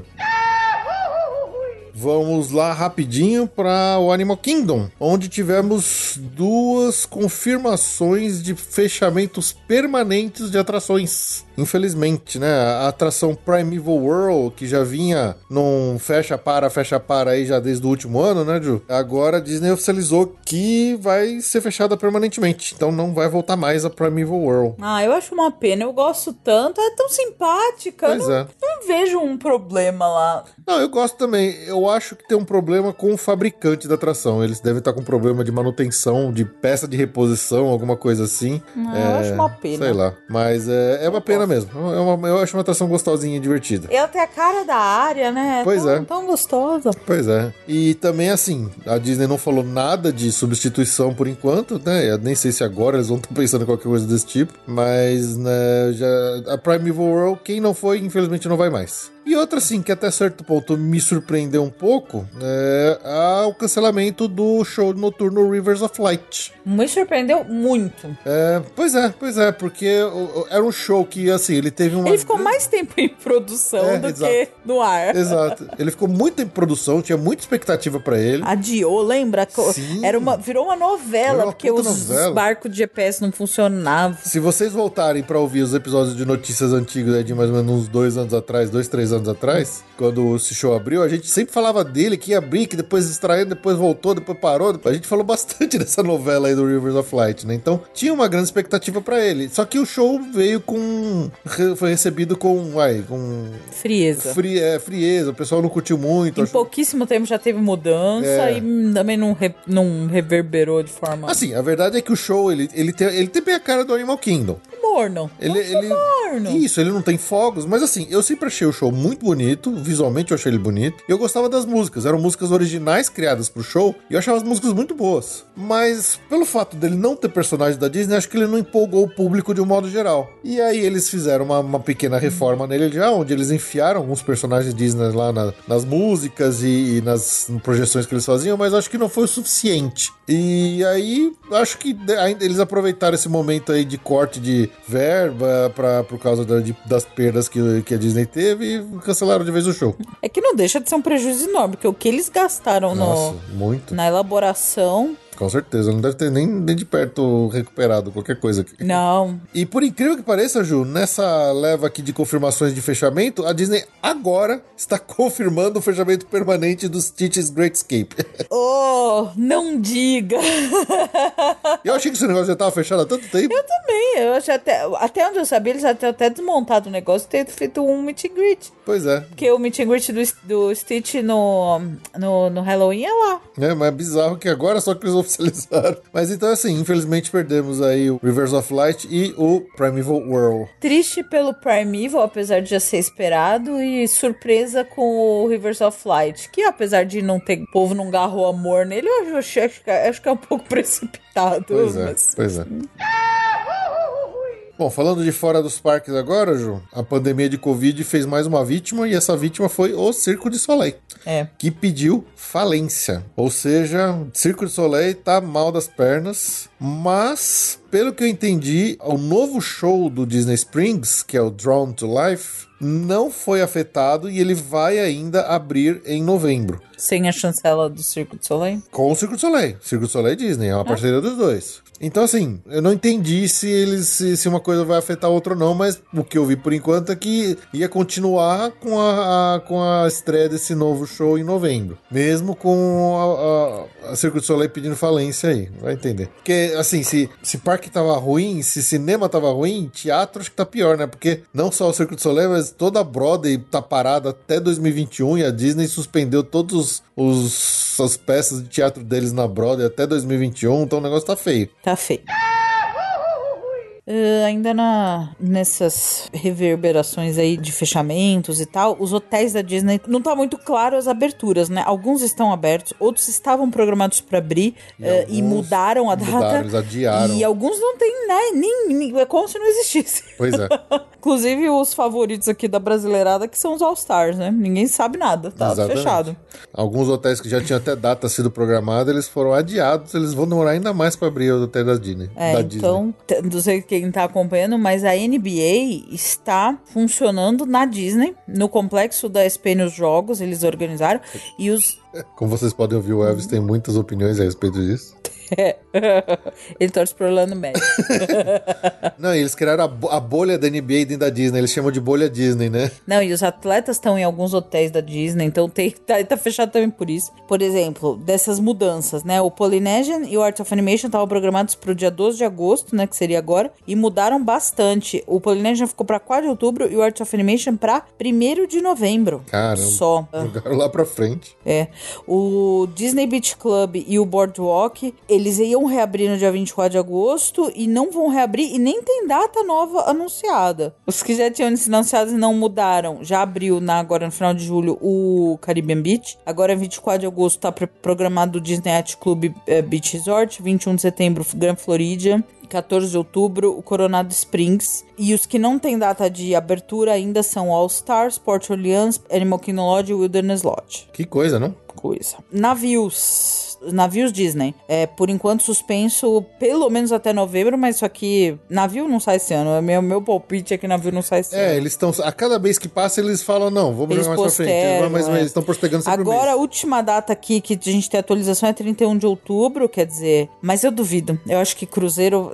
Acho que tudo. Em tudo no turismo, o Cruzeiro vai ser a última. É, e o interessante última aqui, coisa. pelo que eu vi, acho que a. Não sei se foi o CDC, se foi. é, que, que, que órgão órgão aí que liberou algum, acho que dois navios do, do- da Disney pra voltar a fazer cruzeiro comercial aí, ou seja, eles estariam liberados pra trabalhar porque o navio foi, foi liberado pelas práticas de segurança, sei lá. Mas a própria Disney tá segurando ainda isso aí, né? Essa volta dos, dos navios. É, eles têm alguma data ainda pra prevista pra dezembro, mas não sei. Eu acho o cruzeiro mais complicado de todos, todos os serviços. É. Mas, né, Ju, temos uma luz no fim do túnel. Essa notícia foi uma luz no fim do túnel que foi apagada com essa notícia da redução do horário da Disney. É verdade. Mas eh, quando a gente ouviu, a gente ficou animado. Lembra Xangai, que foi a primeira Disney que abriu pós eh, estouro da pandemia? Então, eles voltaram em Xangai com os fogos. O Os show shows de fogos. de fogos, muito bem. Isso deu uma esperança, porque a, a Xangai abriu, sei lá, dois meses atrás, mais ou menos, né? Quer dizer, em dois meses eles se organizaram e conseguiram voltar aos fogos. Deu uma esperança no coração de que Orlando, talvez, quem sabe, em dois meses consiga voltar. No mínimo com Happily Ever After, né? Ah, eu duvido que isso aconteça em setembro. Olha, antes eu tava esperançosa. Agora, com esse anúncio de que setembro vai reduzir as horas, não vai ter o Happily Ever After com o parque fechando Olha, seis, se né? for pra voltar, eu acho que é novembro, mas dezembro, setembro, outubro eu duvido. É, mas essa, essa, essa redução do horário foi um balde de água fria. Pois é. Então essa é a notícia. O único show de fogos que teremos nesse momento no universo é de Xangai. Pior que não, viu? Tem outros aí. Mas a gente vai falar daqui a pouquinho. Ah, então tá bom. Então eu vou te devolver aqui, ó. E só pra encerrar a Disney, é, justamente nessa semana aqui que a gente tá gravando, saiu o reporte de perdas que a Disney teve ah, por causa da pandemia de, de, de Covid. E chegaram a, a, a pasmos 3 bilhões de dólares, mais de 3 bilhões de dólares em perdas que a Disney teve nesses meses, não só de parada dos parques, mas obviamente dos cinemas também, né? Então é uma tremenda de uma porrada que eles levaram. Acho que né, quanto maior o maior, o- maior a pessoa, maior, o- maior o tombo, né? É. Foi uma cacetada, foi uma bela de uma cacetada. Mas apesar disso, o, o Bob Chapek, ele falou que ele se ele viu, apesar de, de um público baixo, ele, ele tá animado é, e feliz com a, a, gas, a gastura per capita que os que têm vindo pros parques nesse último mês aí, desde a reabertura, que é um público super fiel e que tá gastando mais do que se esperava que eles gastassem dentro dos parques. Então ele falou que ele enxerga com grande valor esses visitantes regulares, esses annual pass holders. Então, Vai continuar estendendo tapete vermelho. vai continuar estendendo. É, vai continuar, com certeza. Porque no começo, né, eles fizeram aquela história da, da reserva dos parques, estava sendo muito é, restritiva para quem é pass holder. Mas como eles perceberam que a grande maioria das pessoas que estavam procurando reserva é justamente pass holder e pouco visitante de fora, eles aumentaram cada vez mais o número de vagas para pass holders na, no sistema de, de Park Pass, no sistema de reserva. Então eles perceberam que é uma galera que tá indo, que tá consumindo, que tá trazendo dinheiro de volta para dentro do parque. É óbvio que não vai ser nem perto o que era no o que deveria ser num, num fluxo normal de pessoas, né? Mas pelo menos é alguma coisa que eles estão vendo com bons olhos aí, estão felizes e estão elogiando aí os, os visitantes regulares dos parques. Sim. Se a gente morasse lá, a gente estaria indo. É, com certeza. Só que a gente tá aqui preso. de refém. Bom, mudando lá pra Universal, finalmente estreou de verdade o novo show, o Born Stuntacular, que ficou no lugar lá do antigo Exterminador do Futuro 3D. Estreou oficialmente a partir do ti- 30 de junho, só que ele tava em uma, uma- um soft opening fazia algum tempo antes, então muitas pessoas conseguiram ver isso antes dessa data. E olha, eu dei uma olhadinha em alguns vídeos, assim, bem rápidos, eu, eu fiquei realmente impressionado em como que eles bolaram esse show. Me parece, assim, uma interação muito interessante entre o ator, os atores que fazem as, as peripécias ali de dublês na frente do palco, misturado com a cena fazendo, ah, fazendo um jogo com a cena que aparece no telão no fundo, mas assim, de uma forma super integrada, super legal, com os cenários aparecendo, e cara sobe, pula e briga, e faz, ah, corre de moto, e aí o cenário no fundo fica rodando como se eu estivesse eh, fazendo uma perseguição de moto na- nas, nas ruas. Eu achei realmente incrível, eu fiquei empolgado pra ver esse show, coisa que eu não tava antes, e, e olha, fiquei realmente empolgado, viu, Ju? Eu, eu acho que vai ser muito legal esse show, vai vir pra substituir bem o Exterminador do Futuro 3D, que já tava meio passado. E a forma como eles fizeram, eu achei tecnológico e muito, muito interessante. Então, fica aí, eu, eu, eu, eu curti, eu tô, tô empolgado, tô querendo conhecer esse show aí.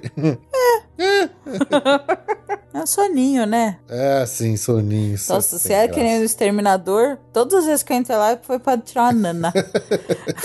uma naninha Uma tão naninha. necessária.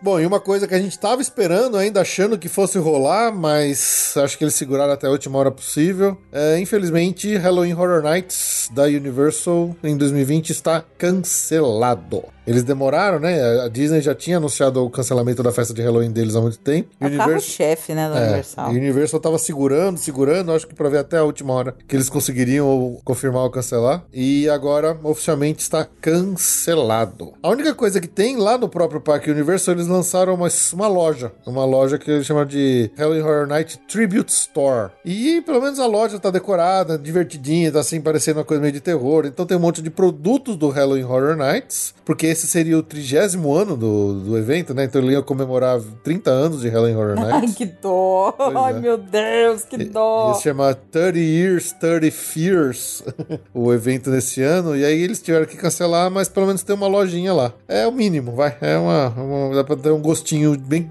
Por menor que seja, um gostinho de Halloween Horror Nights. E a galera tava tão na seca por isso que quando a Universal lançou o, o online shop, os produtos do Halloween Horror Nights, deu um crash no, no site de tanta gente que acessou pra comprar os produtos do Halloween Horror Nights. É histórico, né? É histórico. Eu acho que também o- tu- tudo, tudo que já seria histórico. E agora é mais histórico ainda, porque não aconteceu o Halloween de 30 anos, né? Pois é, era pra, era pra ter esse nome, né? 30 Years, 30 Fears. E não vai rolar. Infelizmente não vai rolar. E o Halloween Horror Nights esse ano é uma pena. Repetindo, é que ano bom, né? Que ano que ano bom, que ano bom. Olha, hum, recomendo, viu?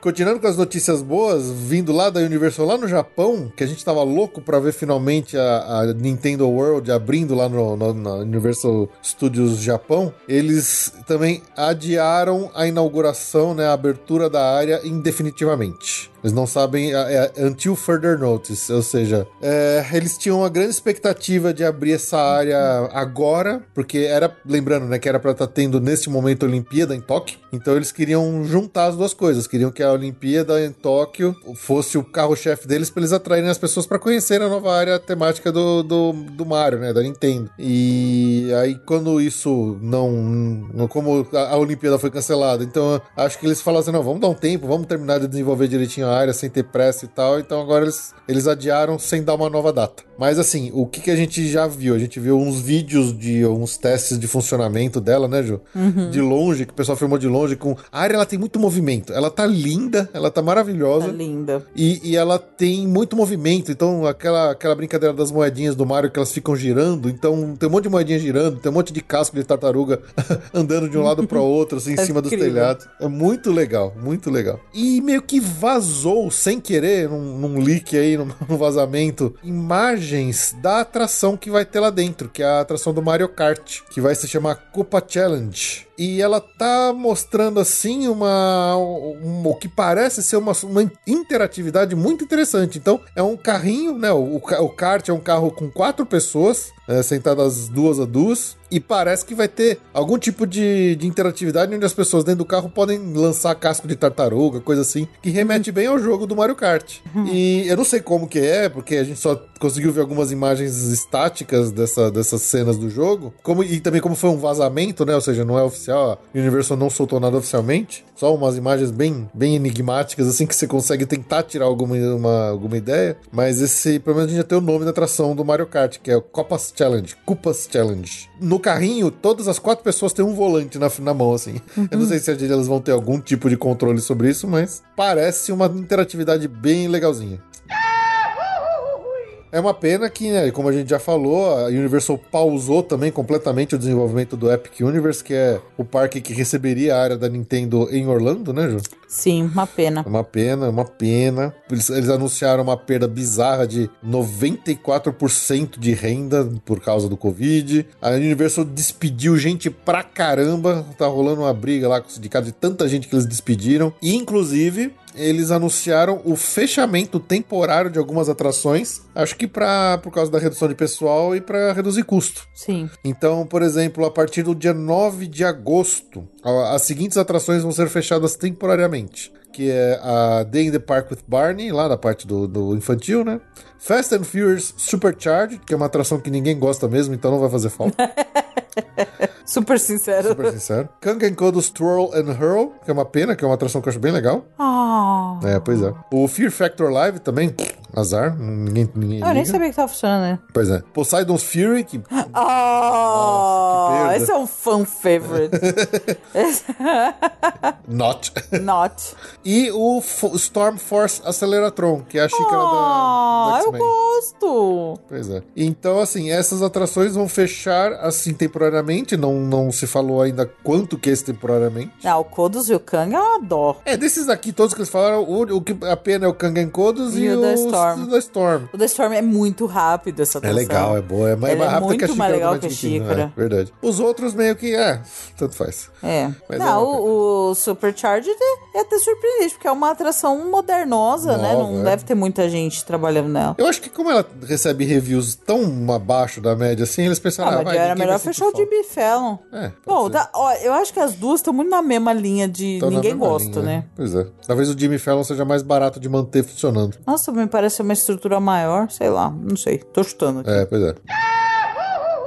SeaWorld, Gil, SeaWorld, você falou que só lá na de Xangai ia ter fogos de artifício? Falei, falei errado? Falou errado. Ah, quem mais? Sabe tem? onde vai ter fogos de artifício nesse verão americano? No Busch Gardens. Oh, É, durante o verão eles vão fazer o retorno daquelas Summer Nights que eles sempre costumam fazer lá no Busch Garden Tampas. Tampa? tampas. É, tampas. Vai, deixa na edição agora. Vou deixar, vou deixar. Quero deixar tampas. E eles vão criar todo um novo show de laser e fireworks ao final da noite, dos dias 17 de julho até 16 de agosto. Então, Busch Gardens, quem quiser ver algum fogo de artifício vai ter que ir lá no Busch Gardens, porque na Disney não tem. Ah, boa, vai lá. Gente, o Busch Gardens, eu nem imagino, deve ter uma pessoa lá ainda. Né, eu também não tenho ideia. É. Se eu morasse lá, eu ia ter um Animal Pass do Busch Gardens. ah, eu teria também, com certeza. Eu gosto do Busch Gardens. Mas quem sabe vai chegar o dia que a gente vai morar lá, né? Quem sabe, quem sabe, quem sabe. Quem sabe?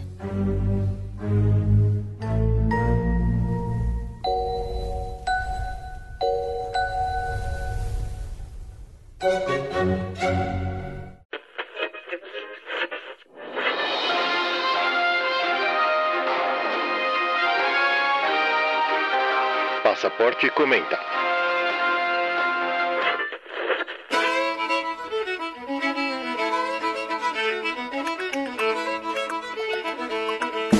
All right, Lulu, let's get to it, darling. Just follow the bouncing button. We're gonna take it down. We're gonna take it down. Ô, Ju, passaporte ou comenta? Trouxe pra cá pra gente trocar uma ideia rapidinha um texto de um site que chama zigknowsdisney.com, que é um texto bem interessante que ele fez, fazendo uma análise de todas as obras anunciadas, previstas ou rumores dos parques Disney e qual é o grau de probabilidade delas continuarem acontecendo após todos os problemas, perdas e tudo que a gente viu e falou a respeito de do que causou a pandemia de Covid para Disney. E então eu achei bem interessante porque falou alguma das coisas que a gente falou hoje já nesse episódio, a gente até já, já meio que rabiscou em cima, mas tem outros que a gente não, não tem falado faz algum tempo, então acho que é legal da gente passar aqui. Eu queria saber a sua opinião, se você concorda ou não com o texto do, do Zig aqui. Manda ver. Vou pôr todo o meu conhecimento de crise financeira. Pois é. Então lembrando, a Disney tá fazendo um monte de cortes de orçamento, eles precisam recuperar essa perda absurda, então com certeza eles vão repensar muito das coisas que não estavam em andamento, algo outras que já estavam em andamento, eles provavelmente têm que terminar, dependendo do nível que tava ah, o estágio de desenvolvimento ou construção. Obviamente que não dá para mudar mais, né? Então tem que terminar, eles têm que gastar dinheiro para terminar. Isso pode ferrar mais ainda com coisas que ainda estão para vir ou que poderiam vir eventualmente alguma vez no futuro. Então, vamos lá aqui, vamos pro texto aqui do, do Zig. Magic Kingdom, ele começa pelo Magic Kingdom. Na verdade, ele dá de 0 a 10 qual que é o grau de risco que tem a atração. dela não ser feita, tá? 10 é mais risco. 10 é, mai- é o maior grau de risco, exatamente.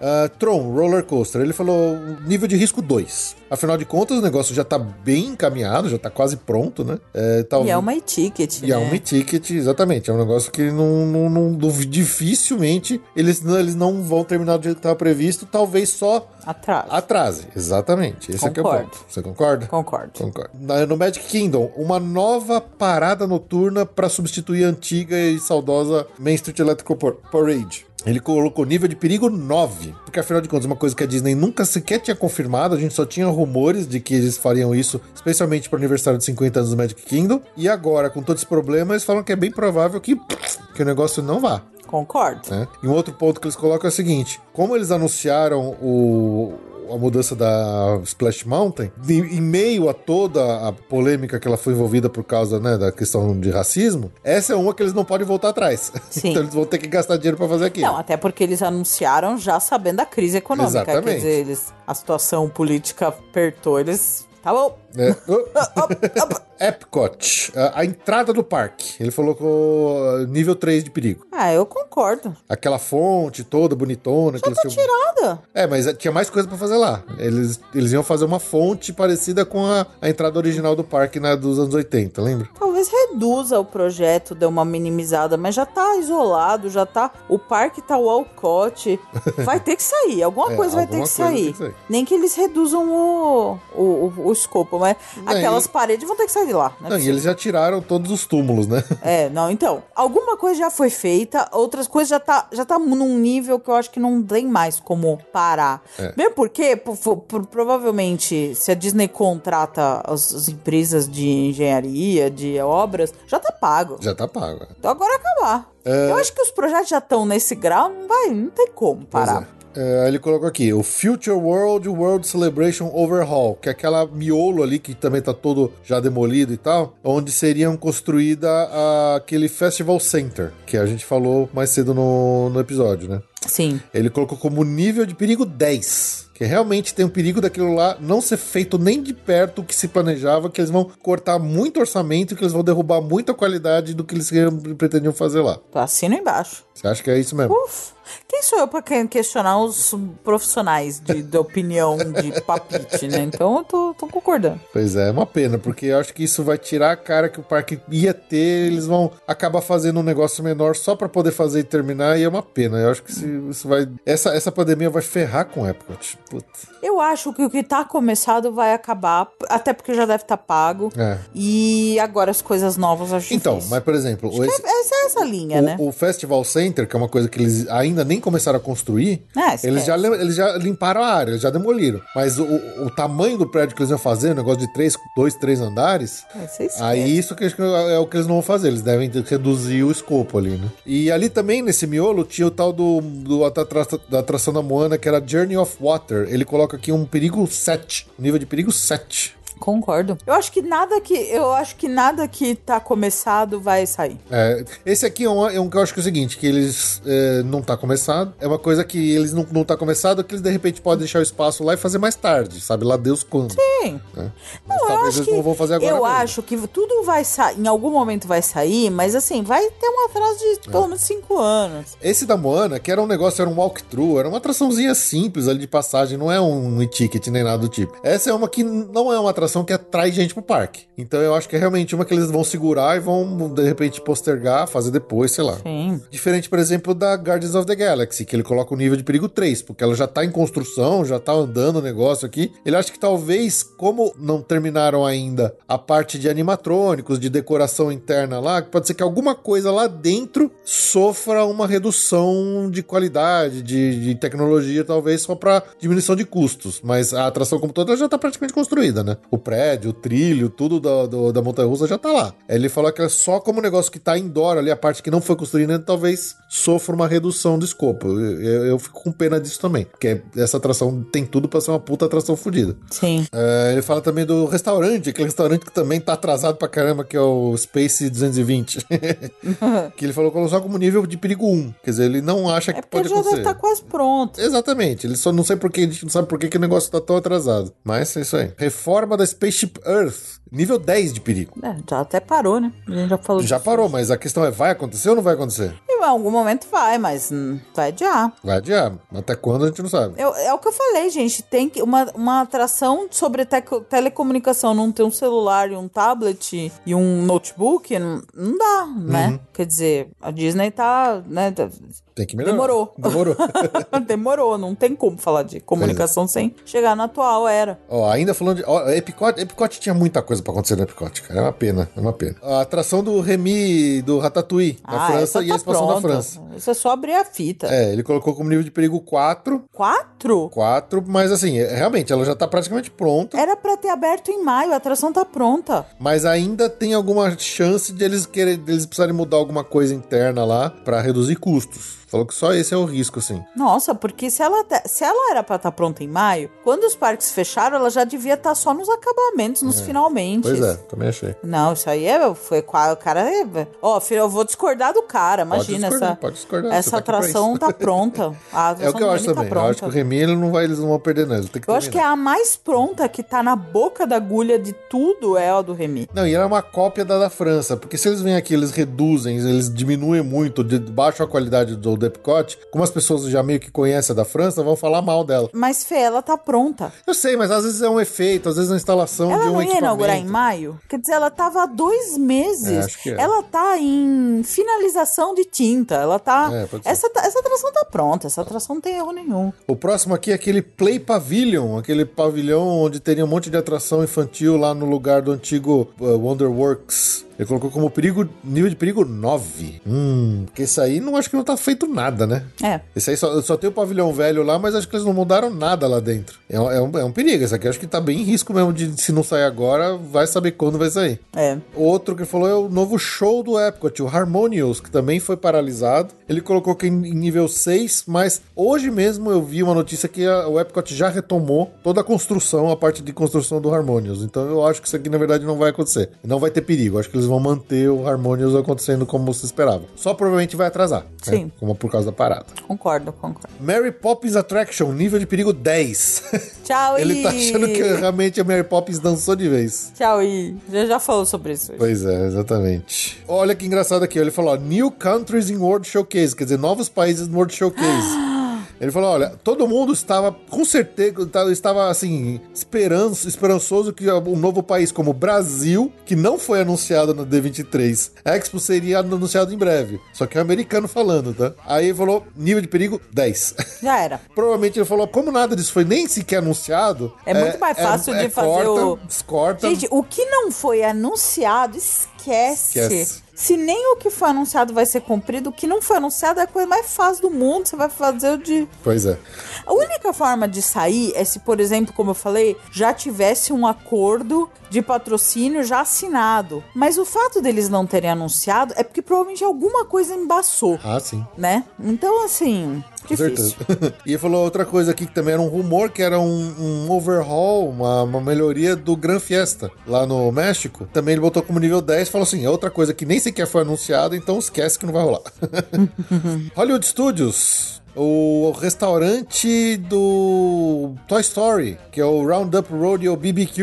Ele botou um nível 5 aqui, que é um restaurante de serviço de mesa que era, ia acontecer lá no, no Toy Story. É, eu não sei se eles já começaram ou não, mas ele falou que. Ah, não, ele falou que o prédio já até já foi construído, mas eles não fizeram nada internamente nele. Então ele botou como nível 5 aqui de risco. Não sei, honestamente não sei o que pensar. Não sei o que pensar também. Não tenho ideia. É, outra coisa que ele coloca Acho aqui que é. se não tá começado, não vai sair, não. É, eu não também acho. Ele falou mais entretenimento na Galaxy's Edge. Por exemplo, como a história do- dos droids que se iriam rodar livremente pela área, ou então meet and greet com Mandalorian e Baby Yoda e tudo mais. Ele botou nível 9 de risco. Porque agora mesmo que não vai acontecer. Se não tá acontecendo, agora não vai ter mais nada disso. Ah, concordo. Assim como ele falou do, do nível 10 pro restaurante de table service de Star Wars, que é uma coisa que tinha sido pensada, mas provavelmente vai ser jogada lá pra dentro do hotel e não vai ter nada no parque.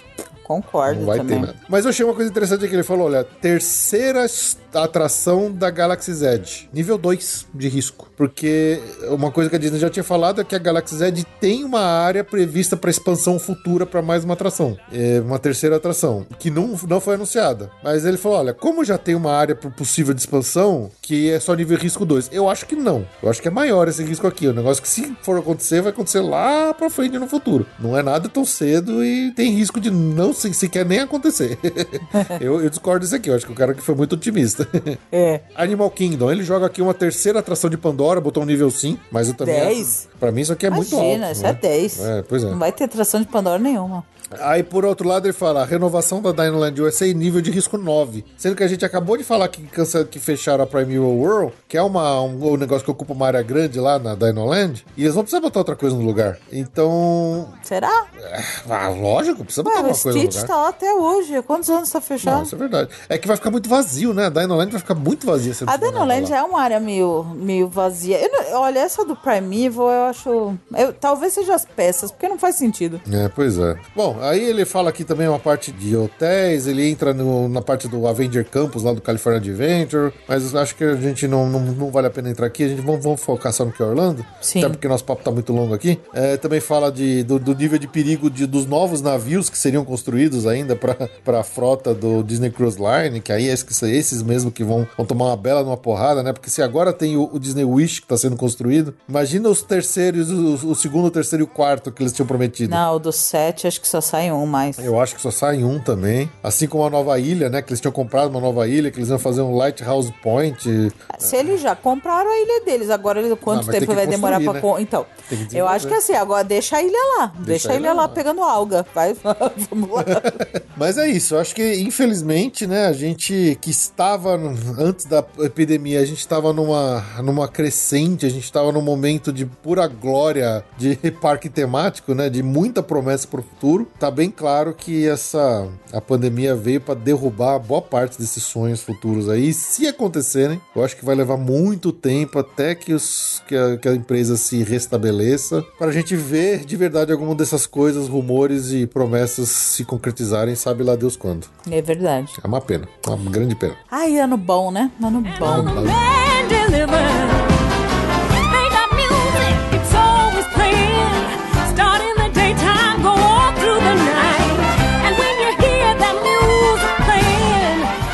É isso, Ju. Chega? Chega. Chega. Aí, Desculpa o atraso aí. É, desculpa o atraso. Então, por isso que tinha bastante notícia pra falar. A gente demorou tanto pra voltar pra falar notícia. Agradecemos todo mundo que acompanhou a gente aqui. Muito obrigado pelo seu download e pela sua audiência. Espero que tenham, pelo menos, se não gostaram das notícias, tenham gostado da gente ter trazido as notícias pra vocês. É, tá difícil gostar das notícias mesmo. Mas estamos por aqui. Muito obrigado pelo seu download e pela sua audiência. A gente se vê daqui a duas semanas. Tchau, tchau. Tchau.